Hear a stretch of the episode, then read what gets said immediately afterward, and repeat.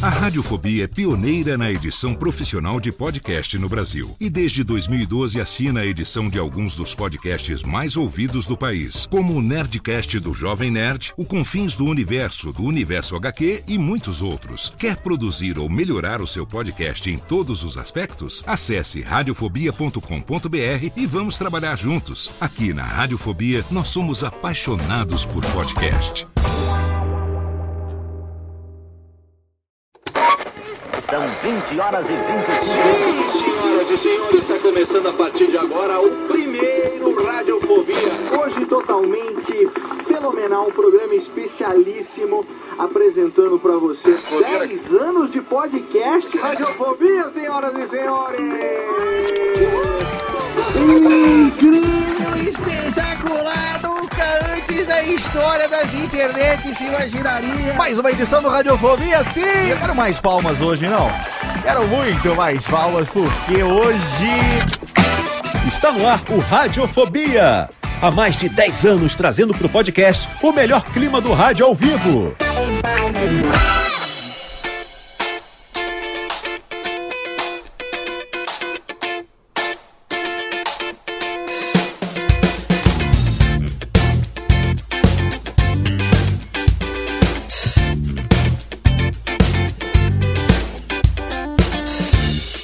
Ouvinte desocupado. Eu sou Léo Lopes e tá no ar pela Radiofobia Podcast Network. Mais um episódio do seu Radiofobia. Sim, senhoras e senhores, estamos aqui mais uma vez trazendo para você há 10 anos no ar, exatamente. Desde março de 2009, nós estamos aqui fazendo esta bagaça, emulando o melhor do rádio ao vivo no podcast. E hoje temos aqui um episódio totalmente felovelau. Felovelau, eu falei, felovelau. Por falar em rádio, os cara quer falar rápido, quer ter uma embostação de locutor, né? acaba falando palavras como felomenal, por exemplo. E nós estamos aqui com uma convidada, ela sim é fenomenal. Ela é host, produtora, apresentadora, entrevistadora, psicóloga, psiquiatra, ela, enfim, lá do podcast Vozes, diretamente da Rádio CBN, o podcast que tá no ar desde novembro do ano passado e que já tem os seus fãs, porque olha, o podcast é um conteúdo totalmente fenomenal. Como é que você hoje, ao longo do dia, é, classificou mesmo o Vozes quando você estava ouvindo lá, meu amigo Vidani? Eu, eu classifiquei, olha aí, olá, ouvintes da Radiofobia. Pra mim é o Fantástico, só que em MP3. O Fantástico, só que em MP3, exatamente. Você ouviu Cine Moreira? Fantástico. Não, referência, fantástico, ponto MP3. ó, mas ó, melhor do que fantástico, porque afinal de contas ali você tem é, dinamismo, Vitor. Dinamismo. Isso. Não tem Tadeu Schmidt. não tem Zeca Camargo. Não, não tem mesmo Zeca Camargo. Caraca!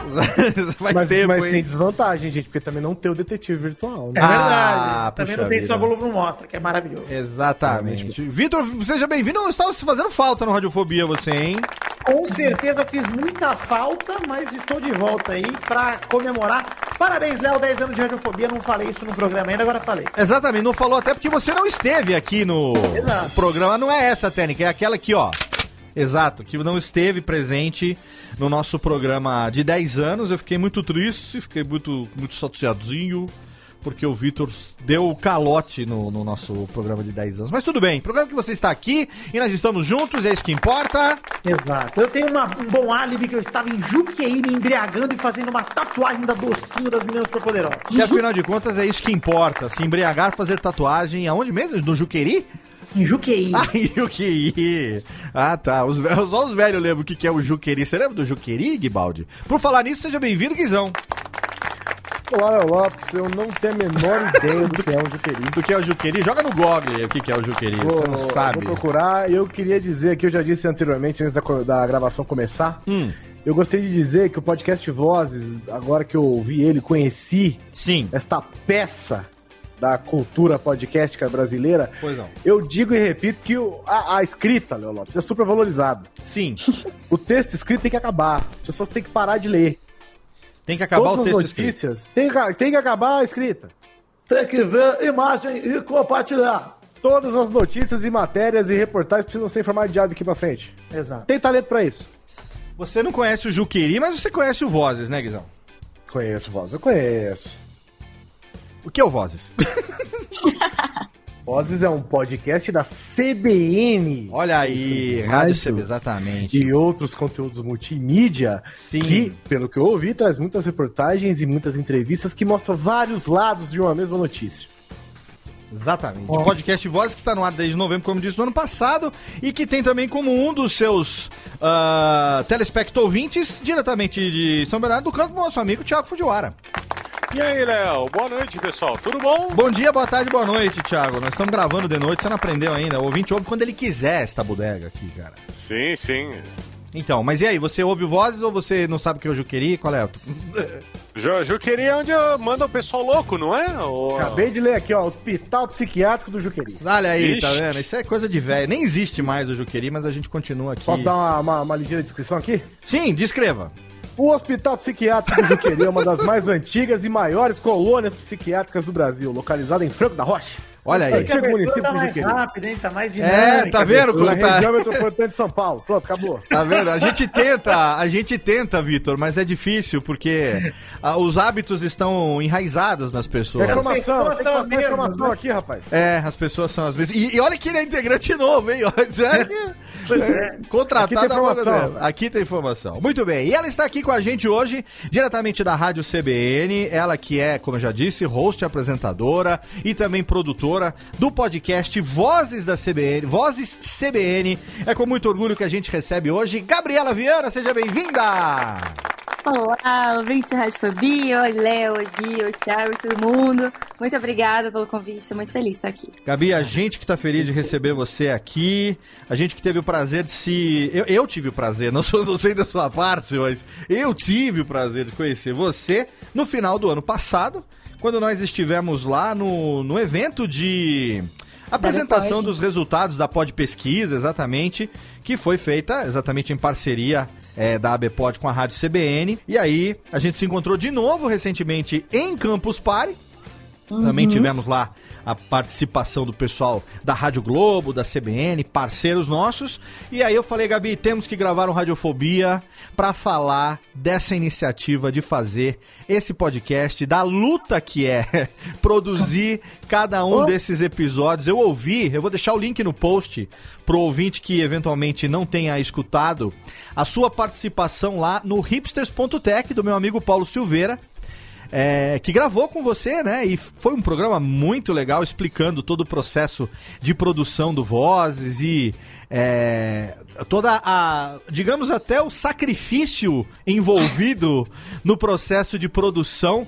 Então hoje a gente vai falar um pouco de você, um pouco do Vozes, é claro, e falar um Olha, o pessoal que tá aqui, nossos participantes aqui, integrantes, estão presentes nessa gravação de hoje, estudaram para poder receber a convidada hoje aqui, hein? Deus, até nervosa. O Vitor hoje ouviu vozes. O, o Vitor ouve vozes todo dia na vida dele. Praticamente o tempo todo. Praticamente é um esquizofrênico que só ouve vozes. Mas hoje, eh, especificamente, no dia dessa gravação, ele ouviu o podcast Vozes. Eh, vários episódios, Vitor? Quantos episódios você ouviu? Um e meio, dois, meio. Eu, é, eu fui ouvindo e eu só não ouvi um. Essa, essa é a minha história, porque eu ouvi seis de sete. Caraca! Sério? Mas quantos... Te...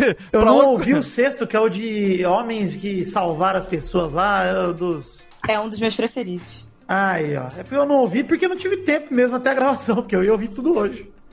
Ô, Vitor, mas que mal lhe pergunte, qual o seu trajeto pra ouvir tudo isso num dia só? Não, eu ouvi um. É porque os podcasts têm uma duração que se encaixa perfeitamente no meu trânsito, inclusive, Léo. Que é 40 minutos por aí que eu levo pra ir pro trabalho. E os episódios têm 40, 50 minutos. Então eu ouvi o indo pro trabalho. Ouvi dois durante o trabalho, um inclusive no horário do almoço, porque hoje eu almocei sozinho, aquela tristeza. Mas tudo bem. E aí eu ouvi um vindo pra casa, ouvi outro fazendo a janta, e a hora que eu vi foram seis episódios aí. Caraca, muito bem. Maratona de vozes hoje pro Vitor. Obrigada. É, rapaz. Excelente. E olha só, é difícil, hein? Porque já gravei com muita gente aqui que era de podcast, eu não ouvi porque eu não aguentei, porque o podcast era ruim. Mas aqui, esse aqui, quando é bom, a gente ouve. E tem um podcast também que eu ouço às vezes pra passar raiva, Léo, que não é o caso. Eu ouvi porque eu realmente gostei. Ah, tem um podcast que eu ouve pra passar raiva, tem um podcast que a gente ouve pra dormir, que tem podcast que é muito bom pra fazer a gente dormir, não é? Exato. é Exatamente. Tem uns que- esse, esse, de verdade, como eu falei, eu, eu comparei com o Fantástico, porque ele tem um formato muito jornalístico de revista, né? De você pega um tema e aí você vai abordando esse tema pelo ponto de vista das pessoas, colocando uma informaçãozinha nova e você explora aquele ponto e vai indo. Cara, é muito legal e te envolve muito. Como eu falei, a duração não é duas horas. Sim. É 40 minutos. Para que você veja, acabou. Excelente, é um podcast que a gente quer agora saber da Gabi essa experiência. Primeiro, Gabi, para quem não conhece você, né, para quem eventualmente ainda não é ouvinte do Voz, está conhecendo você através dessa participação, é, explica, conta um pouco pra gente quem é você, da onde você veio, eu sei que você é do Rio de Janeiro, qual é a sua é. formação, que cargas d'água, como é que você veio parar nessa cidade maluca chamada São Paulo? Conta um pouco da sua história pra gente é, antes, antes de chegar na Rádio CBN. Então, eu sou do Rio, né? Na verdade, eu sou da cidade de São Gonçalo, que é da região metropolitana do Rio. São Gonçalo, excelente. São Gonçalo. E aí, me formei na PUC do Rio. E trabalhei na CBN até 2015, mais ou menos. Aí eu saí, fui fazer uma, outras coisas, passei pelo Jornal Globo, pelo Extra, o Jornal do Rio também. E aí, no início do ano passado, é, eu sou casada e o meu marido veio pra São Paulo. E falou, vamos? Eu falei, não, não vamos. Você vai, eu vou ficar porque eu não tô afim de ir. E aí ele veio pra São Paulo, ficou alguns meses aqui. Em maio, eu resolvi vir também. E aí, quando eu cheguei aqui, a CBN me chamou de volta e falou. E o Douglas, o Douglas Ritter, que é o meu gerente lá na, na CBN, virou para mim e falou o seguinte: olha só, a gente quer criar um podcast e faz aí o que você quiser. E aí eu comecei a sentar com as meninas que trabalham comigo, a Isabela Medeiros, o Cláudio Antônio, que é o, o sonoplasta também, uhum. pra gente desenvolver o produto. E aí, aos pouquinhos, foi surgindo o que a gente queria fazer, né? Que era o jornalismo que a gente gosta de fazer. E aí foi surgindo vozes. E aí cá estou. Mas como que você chegou na, na Rádio CBN? Como é que foi a tua trajetória é, de, de formação, de trabalho? Como é que foi? Eu me formei em jornalismo pela PUC em 2013. Uhum. Logo depois eu entrei para fazer é, pós-graduação de jornalismo investigativo pela Brage, pela SPM. Olha que legal, na hora. E aí, nessa época, eu já trabalhava na CBN. A CBN foi meu primeiro emprego, assim, né? Eu entrei como trainee por um professor meu da faculdade, o Júlio Bianco. Ele virou para mim e falou assim: eu tava entrando na minha psicóloga. Ah. Ele me ligou e falou para mim assim: olha só, tem uma vaga de trainee aqui na CBN, tem que fazer prova, me manda seu currículo. Aí eu, pô, eu tô entrando na psicóloga agora. Aí ele, você quer a vaga ou você não quer? Aí Olha. eu, tá bom, tô mandando agora, calma, querido. Você quer Aí a vaga fui... ou você quer ficar sã? Exatamente. Aí eu virei pra psicóloga, eu aguento cinco minutos que eu vou mandar o currículo aqui, porque pode ser que eu me forme empregada. Olha. Não me formei empregada porque a minha formatura aconteceu semanas depois. E eu entrei na CBN quase que um mês depois de formada, se eu não tô ficando louca. E aí eu comecei a trabalhar como trainee lá. Depois de um ano, fui efetivada como repórter. Mas tinha uma curiosidade: eu não podia entrar no ar. É, logo no início, assim, eu tive. Eu tinha muita vergonha de entrar no ar, eu tinha morrido de medo. Então eu falava baixo e sempre né, desde sempre, toda vez que eu pegava o telefone, as pessoas pediam para falar com a mamãe ou com o papai. Ah, por causa da... é coisa muito de criança.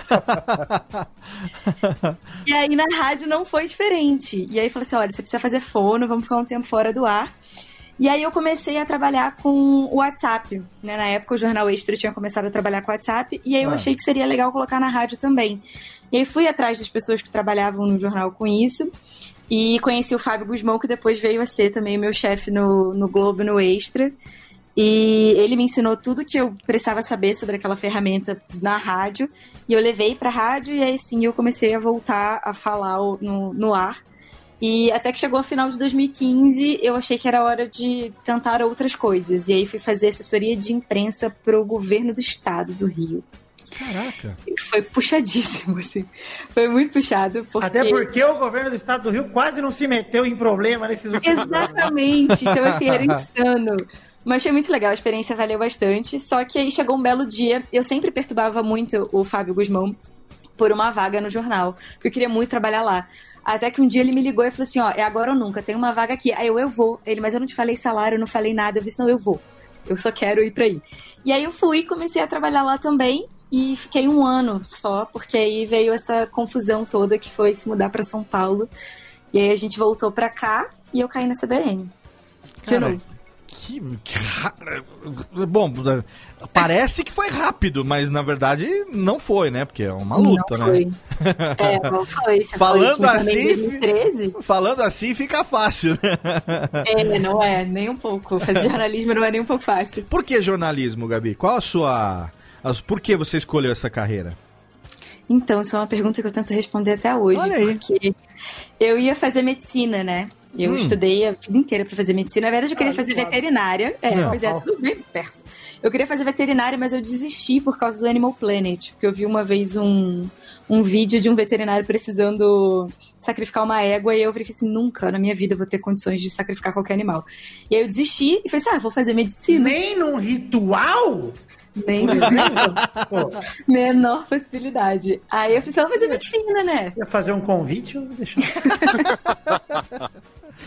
Aí eu ia fazer medicina, os meus pais apoiaram. Meu pai tinha o sonho de ter uma das filhas médicas, a minha irmã escolheu fazer turismo. E aí, quando chegou aos 45 do segundo tempo, eu falei, eu fui numa palestra com os amigos da faculdade. E aí, a maior parte desses amigos, nós éramos cinco. Acho que uns quatro deles, é, é, contando comigo, seis. Quatro deles queriam fazer jornalismo. E a gente assistiu a palestra, todos desistiram, e eu resolvi fazer jornalismo. Caraca!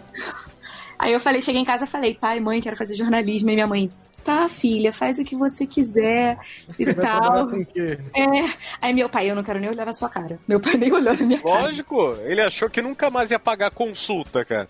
Aí ele ia ter só o quê? O jornal de graça e pagar o convênio, tá? Que péssimo negócio.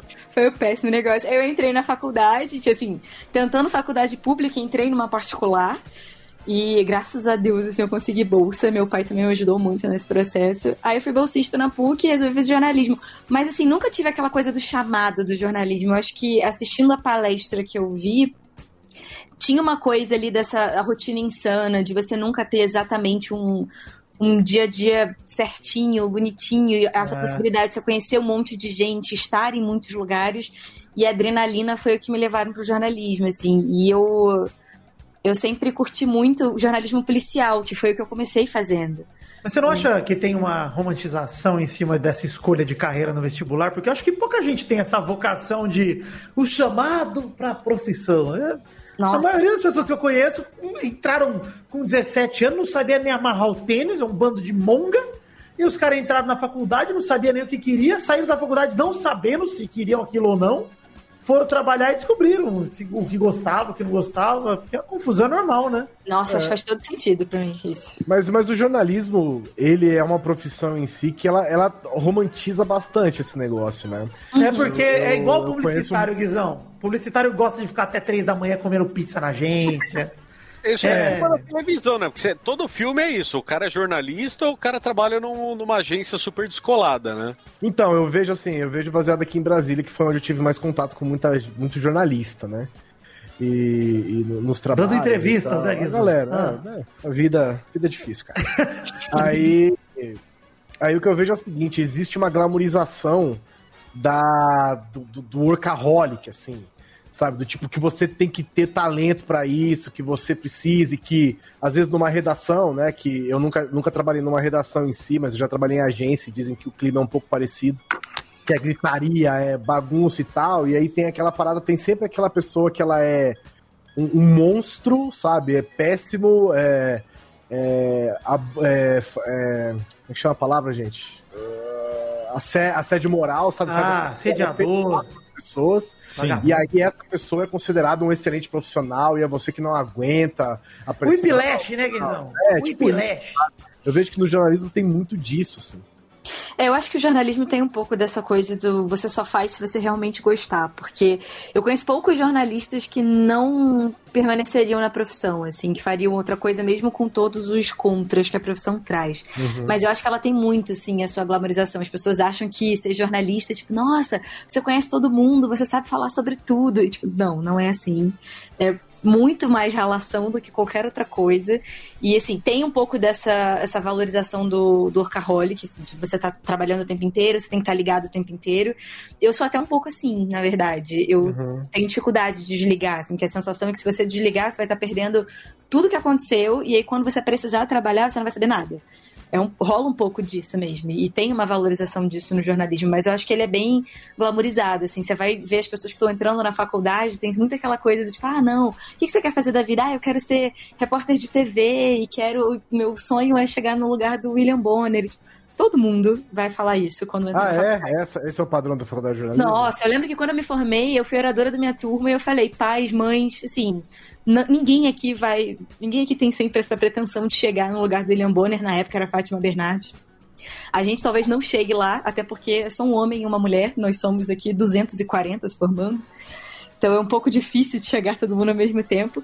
E a gente vai descobrindo outras coisas dentro do jornalismo. Acho que o bom da, da profissão é que ela dá. Ela abre um leque muito grande de coisas que você pode fazer, assim.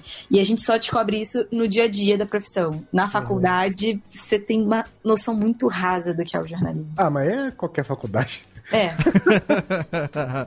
Ô, Gabi, a profissão, a profissão de jornalista, ela é uma, um sacerdócio, né? Porque você tem que, enfim, dependendo daquilo, do trabalho que você se, eh, se presta a fazer, do, do- enfim, do, do veículo que você está trabalhando, é um trabalho de obstinação, né? Porque envolve pesquisa, envolve investigação, e, enfim, você falou que fez jornalismo investigativo.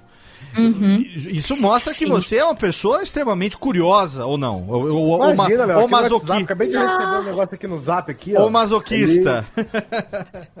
Nossa, eu lembro que quando eu resolvi fazer jornalismo investigativo foi porque eu gostava muito de acompanhar o jornalismo policial. E eu queria Datena. muito. É, nossa, queria muito entender, tipo, milícias e todos os. todas as. o tráfico de drogas no Rio de Janeiro, que é muito forte. E eu queria estar por dentro de tudo isso. Então eu queria fazer jornalismo investigativo pra isso. E eu lembro que quando eu falei né, em casa, tipo, vou fazer jornalismo investigativo.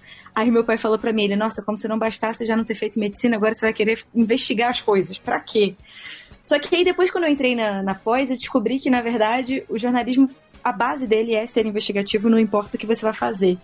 E ali eu fui descobrindo outras vertentes do jornalismo, a parte de dados, fui descobrindo outros, é, outras coisas bem legais de ser feita. E na minha pós eu fiz a minha primeira investigação, assim, foi em grupo, a gente fez um, um trabalho, uma investigação de um ano sobre tráfico humano e foi muito legal, assim, foi muito bacana de fazer, de montar tudo. Mas assim, é total, eu sou curiosa até dizer chega, assim, às vezes é chega a ser chata. Vou Nossa, falar, e é- viu? Deve é ser muito ter- foda pra um bandido. Deve ser muito ruim pra um bandido, ainda mais uns caras desses graúdos, assim, de tráfico humano e tal. Descobrir que todo o esquema dele foi melado por um bando de estudante, velho. Esses jovens curiosos e esse cachorro. Se não fosse esse cachorro e esses jovens. Não, e o, pior que é só uns temas, mais ou menos, né? Porque você ganhou um prêmio pela reportagem de lixão irregular no Rio de Janeiro. Uhum. E também teve o- um outro trabalho que foi super bem, né? Que foi de as filas da radioterapia no Brasil, né? Foi. É, Então, ai, nossa, gente, vocês estão sabendo tudo. Aqui, Ah, aqui é pesquisa investigativa. Eu, eu É brincadeira. minha cota de coisa inteligente pra falar hoje, tá? Aqui- Vocês me assonam só no finalzinho agora. Aqui é barbaridade, é café do. Era café do bullying é outro apresentador que fala. Não, mas na, na hora que você começou a, a ver que você estava sendo reconhecida pelo, pelo teor do, do seu do seu conteúdo, né? Isso daí mudou o, o jeito que teu pai enxergava a tua profissão? Isso te deu mais tesão de seguir em frente? Como que foi? Você era muito nova nessa época ou não? É, essa época eu tinha 21, 22, por aí. Eu vou fazer 28 daqui a dois meses, então. Nossa, eu com 21, 22 eu ficava no Orkut só, meu. Não, eu tava jogando RPG, velho. Ah, então, o, o prêmio, os dois prêmios foram foi muito legal pra mim, assim, porque o primeiro deles foi o da menção honrosa, que foi das fila da, da fila da radioterapia, que foi o seguinte, uma colega nossa de trabalho, ela tava com câncer e ela tava tendo dificuldade de marcar a radioterapia dela, Vixe. porque só tinha vaga de madrugada. E ela comentou isso na redação, eu virei e falei assim, gente, mas será que isso é normal e tal, só ter vaga de madrugada? E a gente começou a ligar pra alguns lugares e aí foi vendo que, tipo, era muito comum só ter de madrugada no Rio, né? E aí, porque tava faltando vaga. E eu falei, pô, será que no país inteiro é assim? E aí, uma matéria que era pra ter sido de um dia, né? Acabou virando. é, foi dividida em duas para um fim de semana. E aí a gente eu parei pra investigar, tipo, todos os estados. E aí fui ligando para um, de um em um pra saber como é que era a fila, quanto tempo de demora, quem precisava cruzar os estados. Tinha gente que saía da região norte pra vir pro sudeste pra fazer a, a radioterapia e não conseguia é, ter o atendimento decente. E aí essa matéria ficou muito, foi muito legal assim de fazer, porque foi a minha primeira matéria mais difícil sozinha. E aí hum, ela acabou ganhando a menção honrosa. É, o primeiro lugar foi para um rapaz, da- se não me engano, da Rádio Gaúcha, que fez uma matéria sobre crack.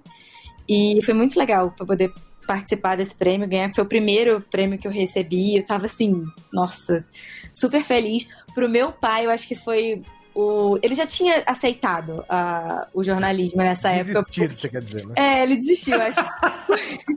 Porque ele termo percebeu. mais bonito, né, Guizão? É. Tem mais. Exatamente. Mas sincero, né? É porque eu acho que ele percebeu que era uma questão de. Era uma paixão muito grande, foi se tornando uma paixão muito grande pra mim o jornalismo. E o meu medo do meu pai é que eu não tivesse ninguém que pudesse me ajudar a crescer na profissão. Minha madrinha é médica, então ele achava que, pô, você já tem uma médica, ela vai te ajudar ali, crescer na profissão. E no jornalismo, ninguém da família é jornalista. E aí meu pai falou, cara, como é que você vai entrar? É uma coisa de muito, muita indicação de uma pessoa ou de outra, você não vai conhecer ninguém. E foi muito assim, assim, meus professores foram muito fundamentais para mim, os professores da faculdade, que foram eles foram me guiando para para as minhas vagas de, de estágio, de trabalho, enfim. Eu comecei estagiando na faculdade, eu era cinegrafista de um do portal da faculdade. Depois eu fui trabalhar numa revista de noiva. Meu primeiro estágio, assim, para valer, foi numa revista de noiva. Eu escrevi sobre casamento. E foi uma experiência completamente diferente, assim, longe de tudo que eu imaginei. Você acha, que, você acha que isso é verdade sobre jornalismo? Que, por exemplo, você tem que. É difícil você ver um jornalista que seja meio tímido, né? Ele tem que ser meio cara de pau, meio entrão nas coisas, porque senão acho que ele realmente ele deve ficar sem espaço, né? Porque faz parte da profissão ser essa parte investigativa mesmo que você falou. Depende um pouco de cara de pau também, né? Cara, eu acho que depende muito, assim. E olha que eu sou muito tímida, tem horas que eu tenho vergonha de chegar e abordar as pessoas. Mas eu acho que se o repórter não for cara de pau, ele não consegue metade das coisas. Eu acho que tem o tipo de coisa também que tem a ver com a profissão, sabe? Por exemplo, quando eu preciso. No meu trabalho tem muito jornalista, né? Eu sou praticamente um dos únicos publicitários lá. E eu, quando eu preciso ligar pra alguém pra falar alguma coisa, ou pra perguntar alguma informação, é tipo assim, é, é como se você estivesse me torturando, assim, tem que puxar a informação de alguém. Aí eu viro pro lado pra um colega jornalista e falo, cara, você liga lá, ligo, pega o telefone e liga, chama quem, vai pra lá, vai pra cá, fala, pega o nome de não sei quem, anota, tipo, mesmo que a pessoa seja tímida, o, o, o trabalho é isso, né? É, faz parte. Então, você pode ser tímido nas relações e tal, mas eu acho que nessa hora, assim, nem sei se entende como timidez.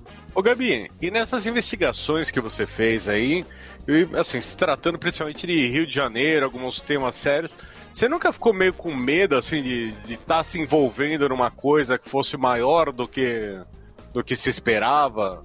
Assim, de, de ter alguma represália, algum algo do tipo? Você chega em casa, a milícia bate na tua porta e fala assim: pô, como é que é? Perdeu, perdeu, perdeu. Hein? Já pensou que. Não, você que é a Gabriela, sou, é só pra saber mesmo. É.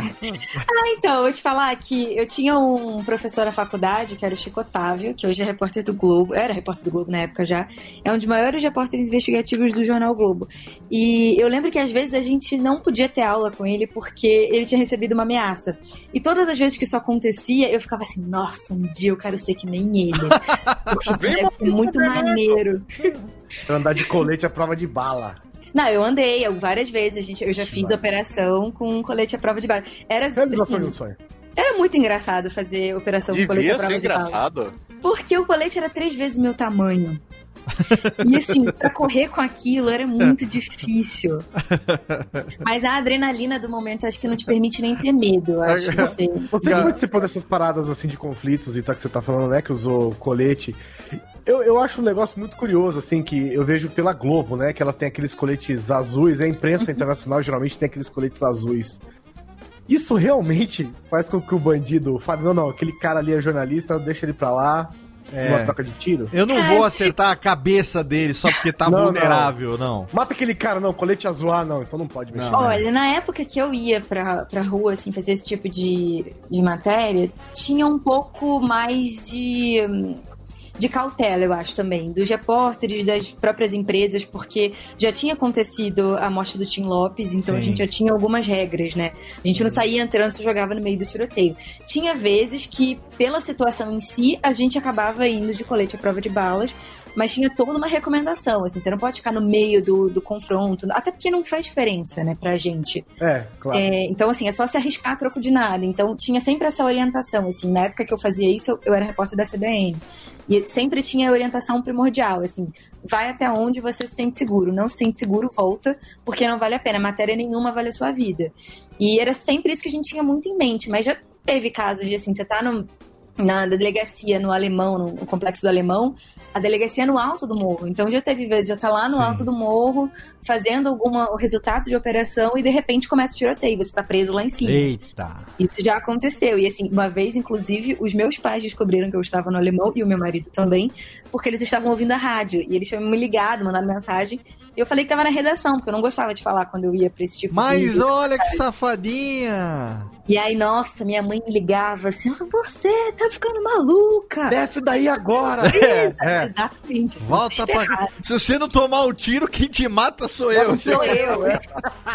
Vai morrer em casa. Pode vir com colete hoje à noite aqui que o pau vai comer, velho. Torce pra levar o tiro, porque se você chegar viva aqui.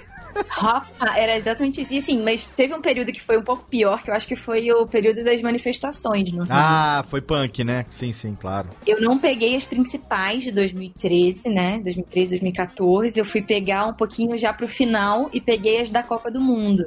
Que também foram bem puxadas. Eu lembro que uma vez eu fui fazer a, a manifestação, eu tava toda de preto.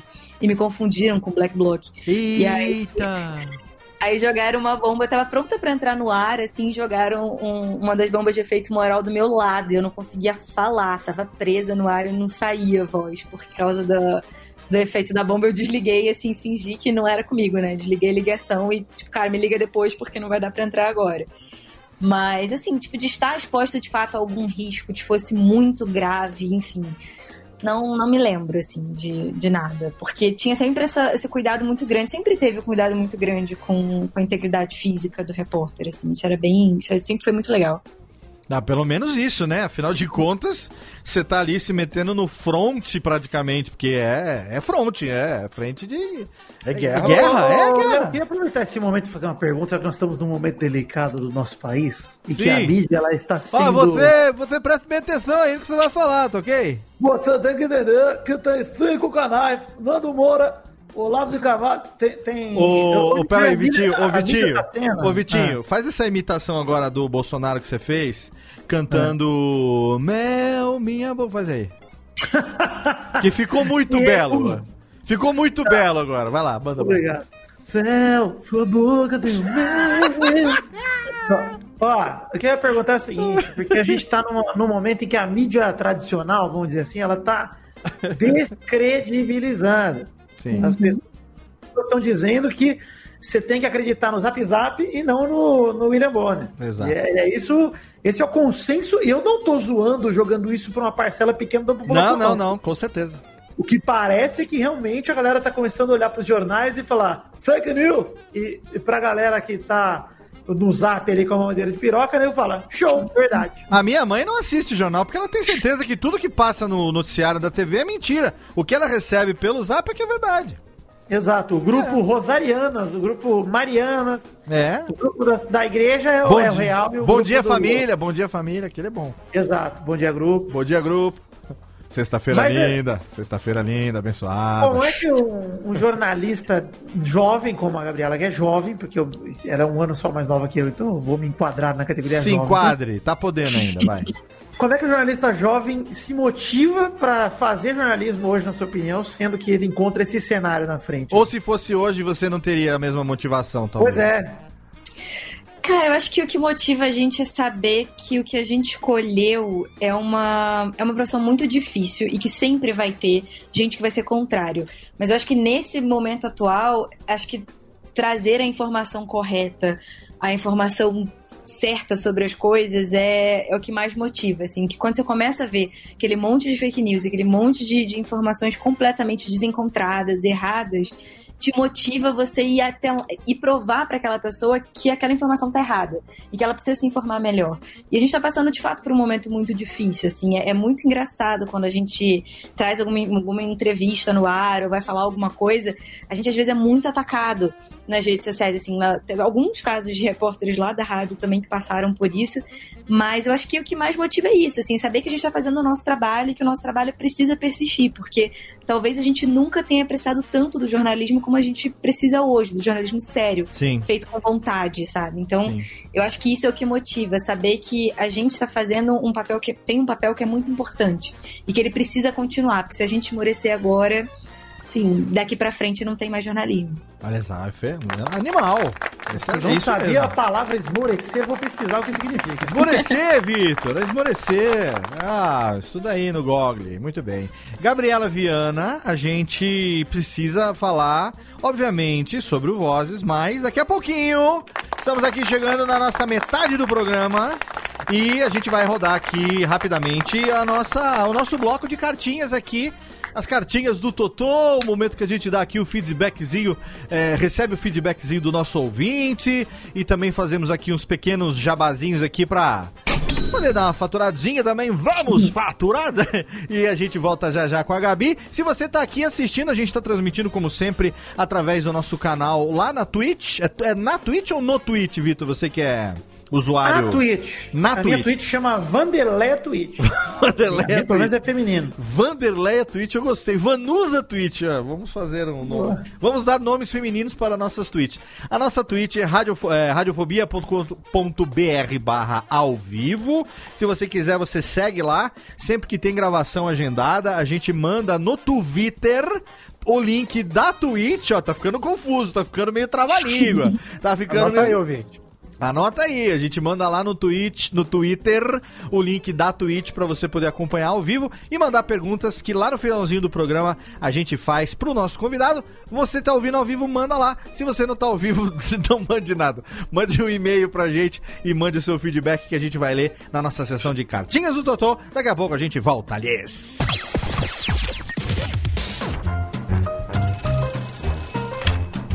Alô, da rádio, é? é da Radiofobia, filho. Então, é que sabe que eu mando carta pro programa toda semana, tem uns 10 anos já, mas ninguém nunca leu as minhas cartas, rapaz.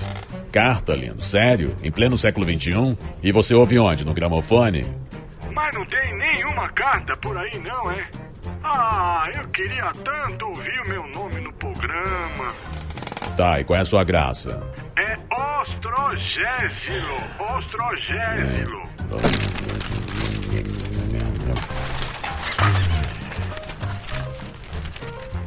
Achei sua carta, mas vamos te chamar de Totô, tá?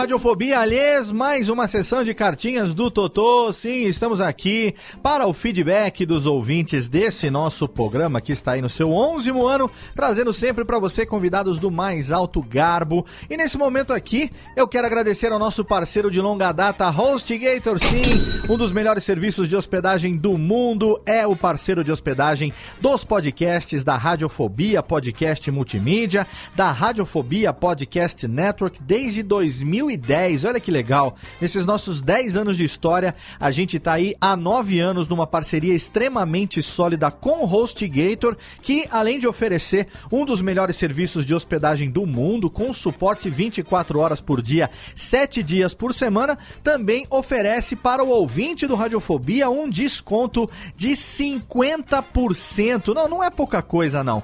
50% na assinatura do plano de hospedagem compartilhada por pelo menos um ano. Se você faz a assinatura de um plano de hospedagem compartilhada por um ano, você leva 50% de desconto. E isso você consegue entrando lá no nosso site radiofobia.com.br barra podcast e procurando lá pelo banner da HostGator, você vai ver lá que tem o Snap, que é o jacarezinho mascote da HostGator. Tá bonitinho ali, a caráter, de terninho, segurando o microfoninho na mão, você clica ali e vai ser direcionado para uma página dedicada onde você consegue então assinar o plano anual de hospedagem compartilhada da HostGator por 50% de desconto. Então é claro, se você tem um podcast, se você tem uma ideia, essa ideia merece um site e esse site merece estar hospedado em HostGator. Ouvintes do Radiofobia podem também apoiar os nossos podcasts a partir de um realzinho por mês, exatamente. Se você gosta dos podcasts da Radiofobia Podcast Network e quer ser um dos nossos apoiadores, é só você acessar o site radiofobia.com.br barra apoio e lá você vai saber como você pode se tornar um dos nossos apoiadores. Com a partir de um realzinho por mês, você já consegue contribuir para a produção dos podcasts aqui aqui da casa. E se você quiser, você pode também escolher um plano de assinatura. No plano de assinatura mensal a partir de cinco reais, que é o plano ouvinte radiofobia, você tem o seu nome no post de todos os programas e também o nome citado aqui como agradecimento. No plano a partir de dez reais por mês é o plano ouvinte radiofobia Classics que em breve volta. Eu sei que o pessoal aí tá me cobrando, cadê o Radiofobia Classics? Calma, porque em breve estará de volta o Radiofobia Classics em grande estilo. Se você quiser ser um apoiador, com a partir de 10 reais por mês, você assina o plano Ouvinte Radiofobia Classics. E se você quiser, a partir de 15 reais por mês, você assina o plano Ouvinte Alotênica. E nesse plano Ouvinte Alotênica, além de colaborar, ter o seu nome no post e também o seu nome lido como agradecimento lá no Alotênica, você também pode participar dos nossos grupos exclusivos no Telegram e também no Facebook. Eu compartilho com você um link para você entrar entrar nesses grupos, você, assim que assinar, você vai receber um e-mail com os links para você poder fazer parte dos nossos grupos exclusivos no Telegram e também no Facebook. Vai ter contato direto comigo ali e também com outros produtores, com os outros apoiadores do plano ouvinte Alotênica. Então, não tem desculpa para você que ouve e gosta dos nossos podcasts não se tornar hoje mais um dos nossos apoiadores lindos-lhes eu tenho um anúncio, na verdade, um chamamento muito legal para fazer, que eu considero muito legal, porque é momento da gente ampliar a equipe. Eu quero ampliar a equipe de integrantes desse programa do Radiofobia Podcast, mais especificamente com uma integrante do sexo feminino. Exatamente, estamos recrutando, estamos procurando uma menina que queira ser integrante do Radiofobia. A gente quer uma menina para poder diversificar aqui. A gente tem muitos homens participando como integrantes do Radiofobia. A Ira Croft, nossa querida Ira Morato, ela é integrante do Radiofobia, mas ela participa de muitos outros projetos. Então a gente nem sempre ou quase nunca consegue contar com a participação dela aqui.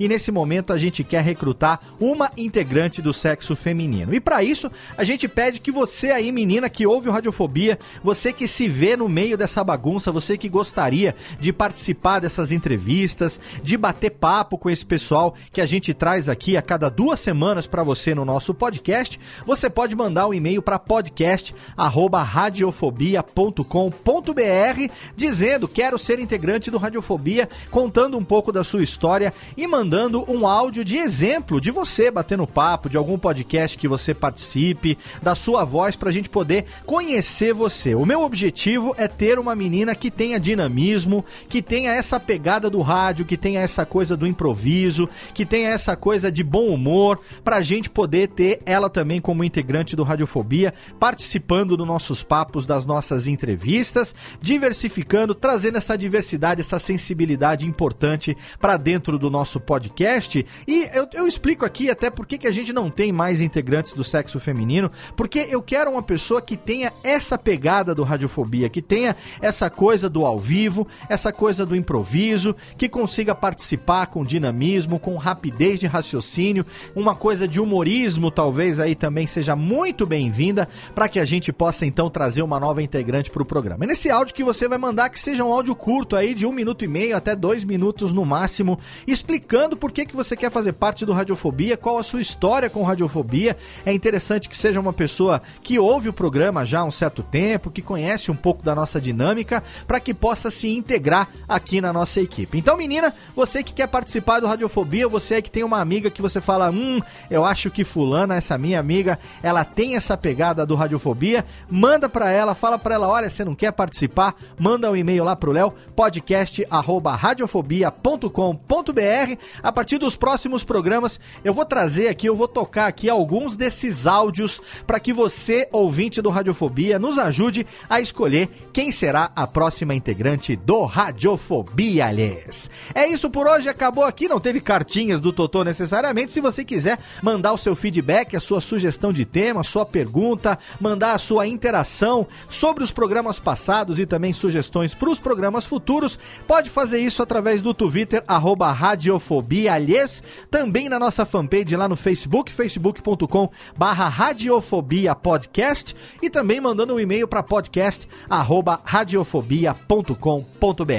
Agora, Técnica, solta a vinhetinha e chama de volta a Gabi, porque a gente tem ainda muito papo e agora a gente vai conhecer um pouco mais sobre esse podcast fenomenal que é o Vozes, Histórias e Reflexões, que a Gabi produz e apresenta com tanto profissionalismo lá na Rádio CBN. Radiofobia. Radiofobia. Radiofobia. Radiofobia. Radiofobia.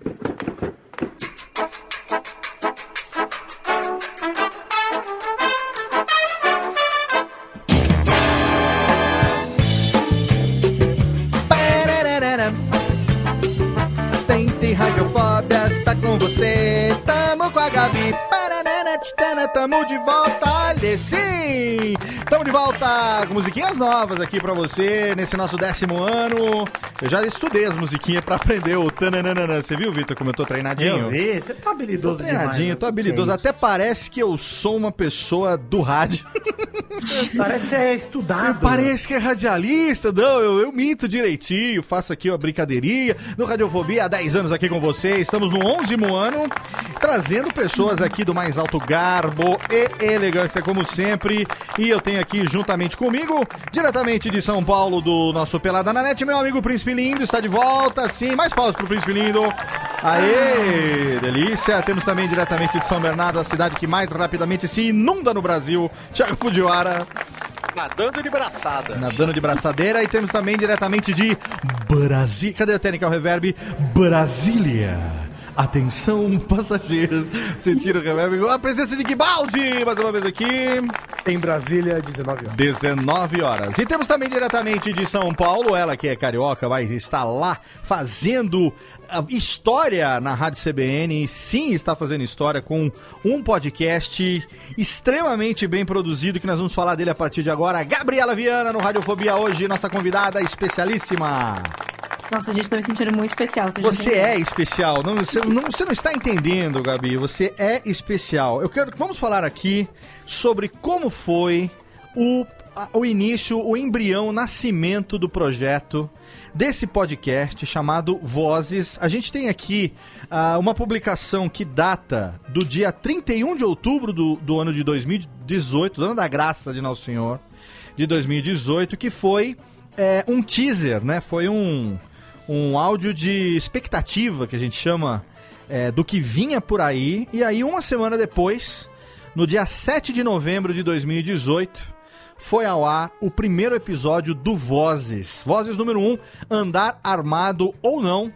Uma discussão que não tem fim, andar ou não armado. Você vai conhecer histórias de quem teve a vida devastada por crimes com arma de fogo e de quem deve a ela o fato de ainda estar aqui para contar a história. O medo é o fio condutor do debate no Brasil, um tema altamente atual, altamente É, polêmico. mal se fala hoje em dia. É, aí, mal se fala nisso. E olha, no momento, né, em que, enfim, a gente tá vivendo aí, infelizmente, casos praticamente diários de, de, de situações agora no Brasil, mais do que nunca também acontecendo esse tipo de coisa.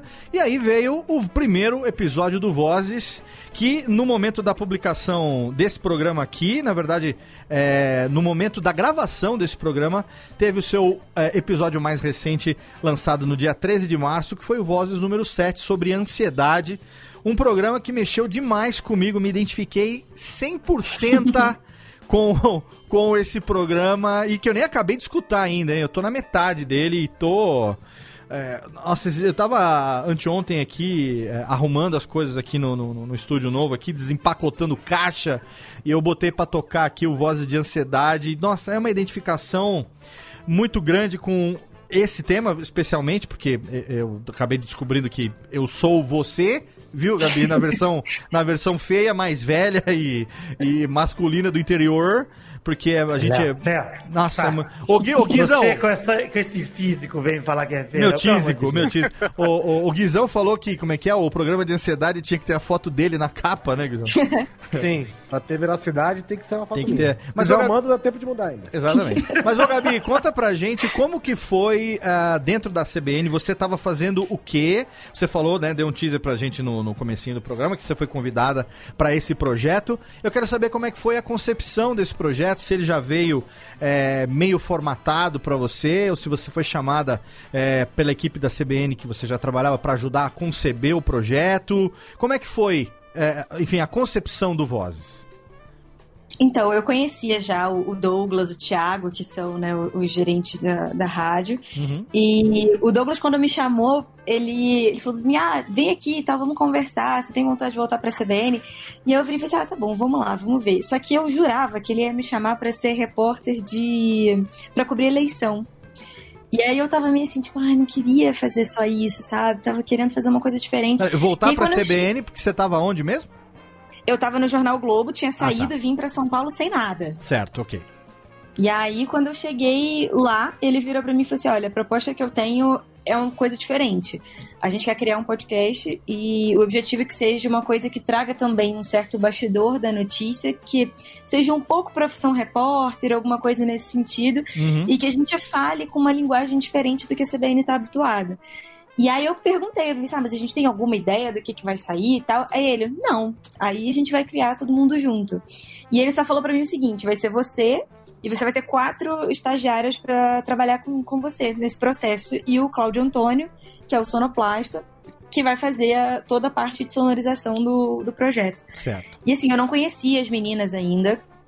É, era a Clara Marques, a Jéssica Bernardo, a Isabela Medeiros, que continua comigo, Uhum. e a Natália Mota. E aí a gente começou juntas a criar o que seria o Vozes, assim, junto com o Carlos Aros, que hoje está na Jovem Pan também.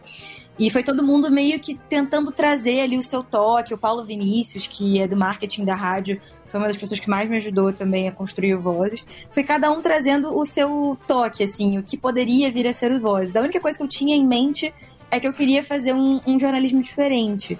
Eu queria fugir um pouco do hard news e queria me aprofundar mais em alguns temas que eu acho que eu julgava relevantes, assim, pra gente discutir. Certo. E aí eu lembro que a primeira pauta que a gente definiu não foi o, o desarmamento. A primeira foi a compulsão sexual. E foi muito a partir dela que a gente foi falando, foi desenvolvendo vozes, porque na minha cabeça eu tinha muito o estilo jornalístico normal, assim, de ir pra rua, fazer entrevista, voltar, editar e botar no ar. E aí o meu chefe na, de reportagem na época, o Carlos Aros, começou a falar pra mim: não, você tem que ir com outro espírito. Vai olhando as coisas, vai observando as pessoas e aos poucos você vai construindo aí seu texto. E eu lembro que quando a gente foi fazer o primeiro roteiro, que ele ficou com 17 páginas, eu não sabia nem por onde começar a fazer o roteiro. Porque eu, que- eu fazia aquele, aquele texto tradicional do jornalismo, sabe? E ele Sim. ficava pra mim, não, de outro jeito, tem que ser uma coisa mais literária, com mais poesia e tal. E aí saiu o primeiro episódio, com vários, vários erros, eu nem olho, nem ouço de novo, porque eu tenho pavor dos que passam. E até porque eu não gosto de me ouvir, eu tenho horror a me ouvir. É, é- é sério. E aí o... a gente vai fazer o segundo, que foi o do desarmamento. E aí foi muito engraçado, porque nele eu tentei dar um pouco mais dessa pegada de poesia, e foi nele que eu ouvi a primeira crítica do Vozes, que foi um, um cara que ele escreveu num, no Facebook falando: Eu tentei, mas foi muita poesia pra mim, não dá. Aí eu pensei assim, ué, tem uma coisa errada. E aí ele falou que hum, não dava pra começar com musiquinha de Elza Soares. Eu falei assim, gente, se Elza Soares não tem nada pra dizer pra ninguém, quem sou eu na fila do pão? e foi muito, foi muito, foi muito legal ter esse retorno do- dos ouvintes, porque o primeiro que acabou sendo do, do Andar Armado foi muito pelo momento político que a gente vivia. Foi logo Sim. depois da- das eleições, a gente, cara, a gente precisa soltar, porque pode ser que tudo mude a qualquer momento. Uhum. Então, Aí a gente resolveu liberar esse primeiro.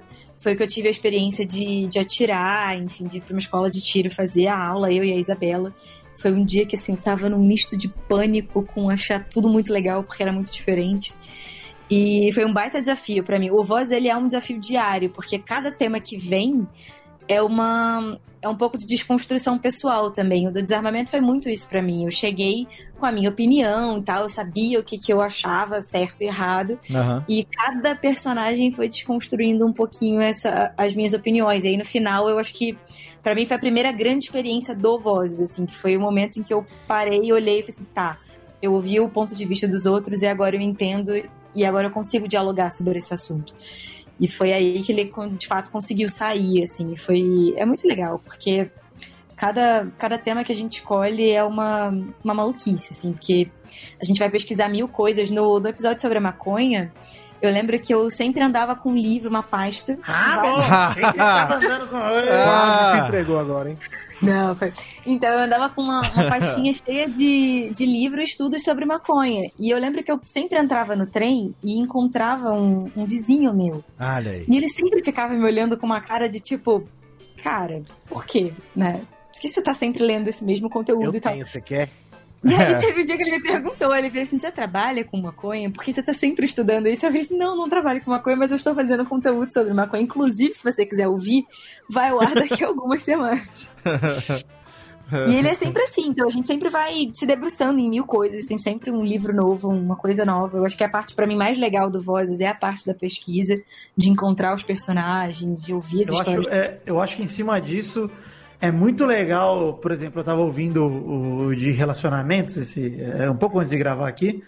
E, cara, uma das estagiárias, pelo que você falou, acho que você foi na casa dos pais dela, se eu não me engano, eles deram Aham. entrevista. Cara, isso é muito legal, porque eu, eu, pelo menos, acho que o que me atraiu no Vozes foi justamente que parece que qualquer pessoa tem uma história pra contar. Sim. E, e não são pessoas que passaram necessariamente por grandes traumas, grandes coisas. São pessoas que são normais, têm vidas normais e elas estão por aí.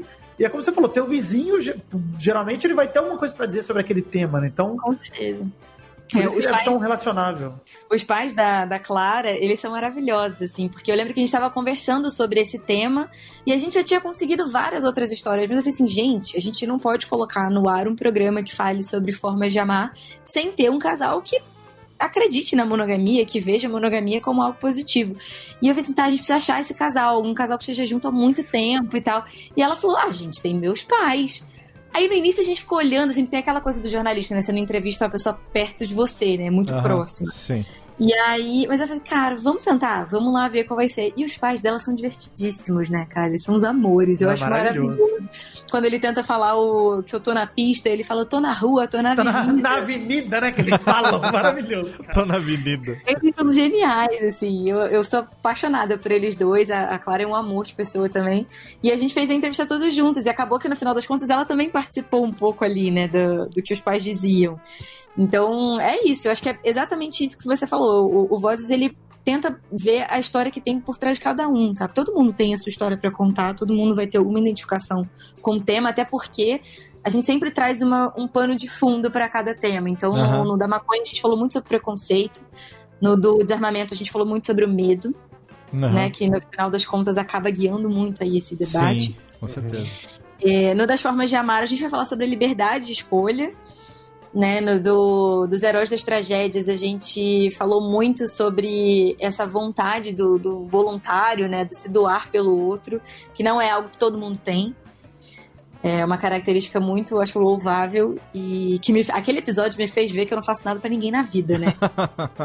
Nossa, eu fiquei arrasada quando eu terminei aquele episódio. Porque esse foi o primeiro episódio que a gente fez em uma semana. A gente fez tudo, a concepção dele, as entrevistas, tudo aconteceu, a edição, tudo aconteceu em uma semana. Que geralmente naquele- quanto tempo leva o processo?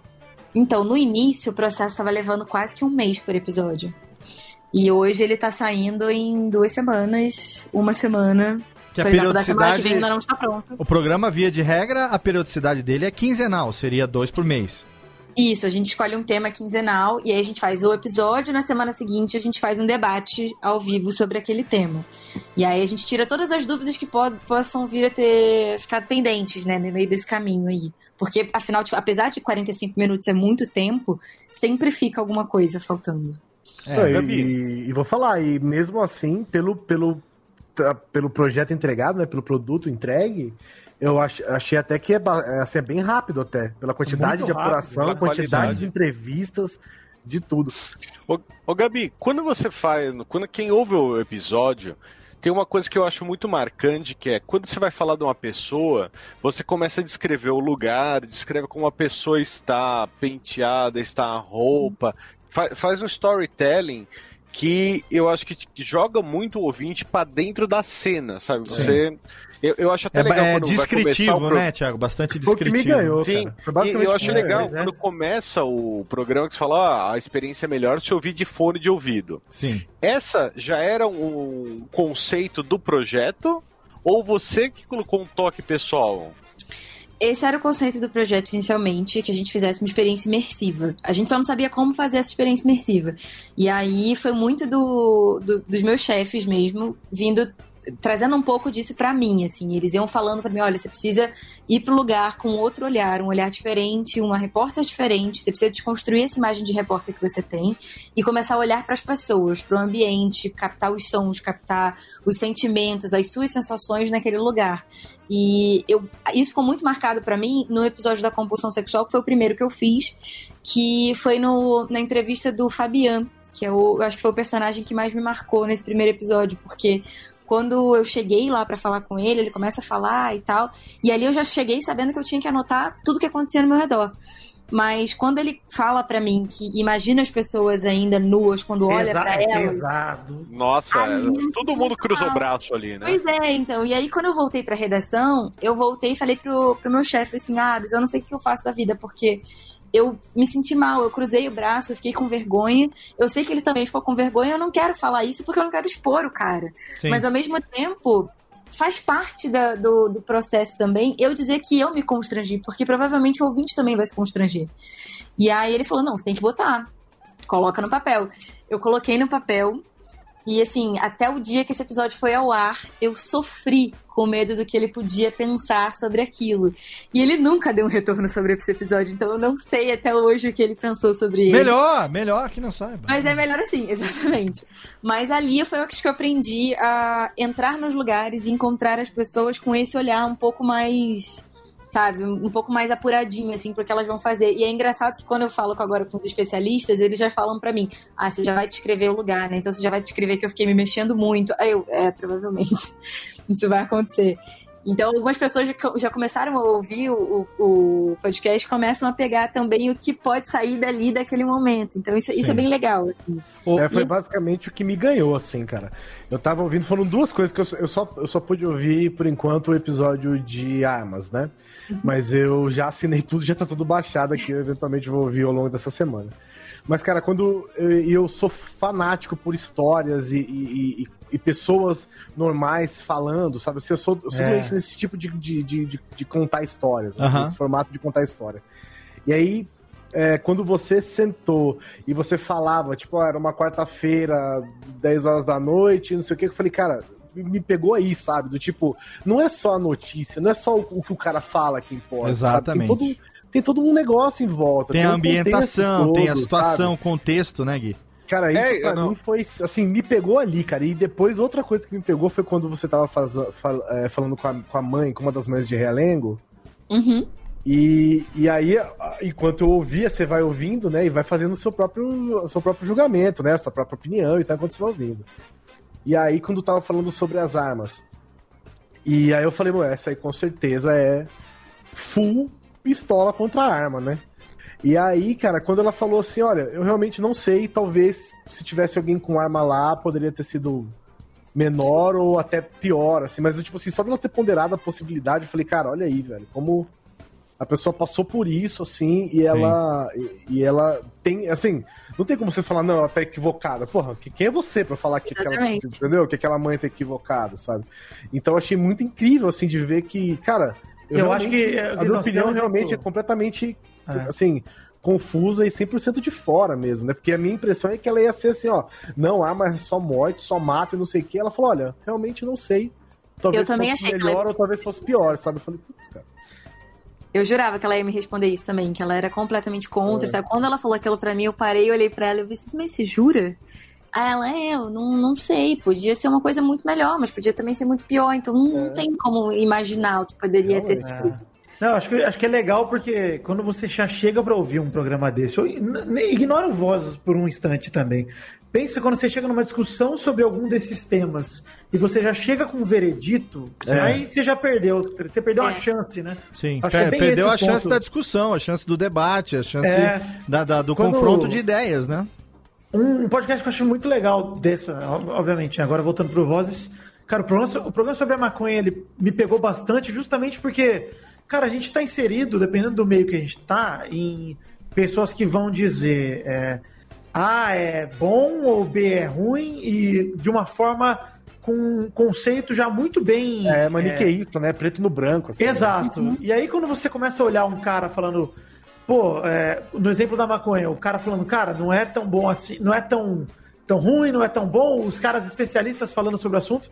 E teve uma parte no de experiência quase morte que me pegou, que é quando eu vi um neurocirurgião que deu uma explicação científica sobre a parada, falando, é, mas a gente só explica até aqui, a partir daqui não tem explicação, não. E é isso. E você fala, cara, o cara é um neurocirurgião, especialista no assunto, o cara. O, o cara que tem o título, Léo, de neurocirurgião. Sim. Ele já tem razão. Exato.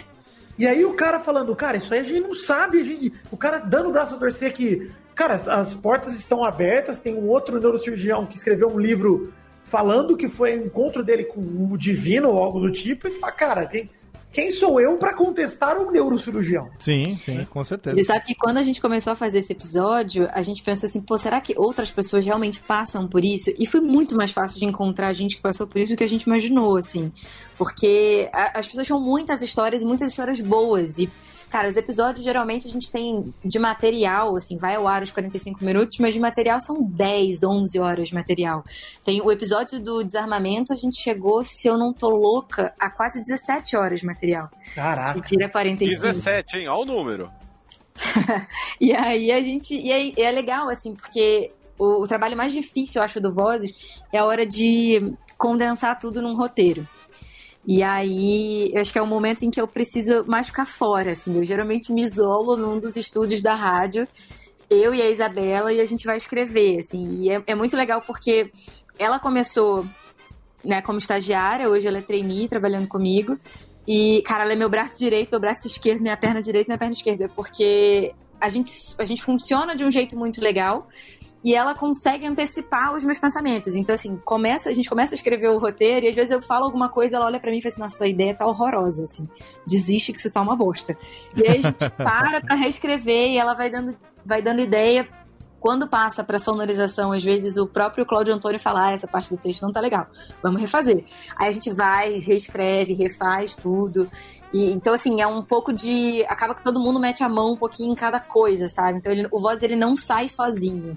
É, ele, eu tô na frente dele, mas definitivamente não faço absolutamente nada sozinho, porque Sim, cada certeza. ideia, cada coisinha vem com uma equipe muito boa por trás também. Ô, ô, Gabi, é, o formato do Vozes é, é um programa que tem, vai, vamos dar uma olhada aqui, quando pouco, 40 minutos de duração.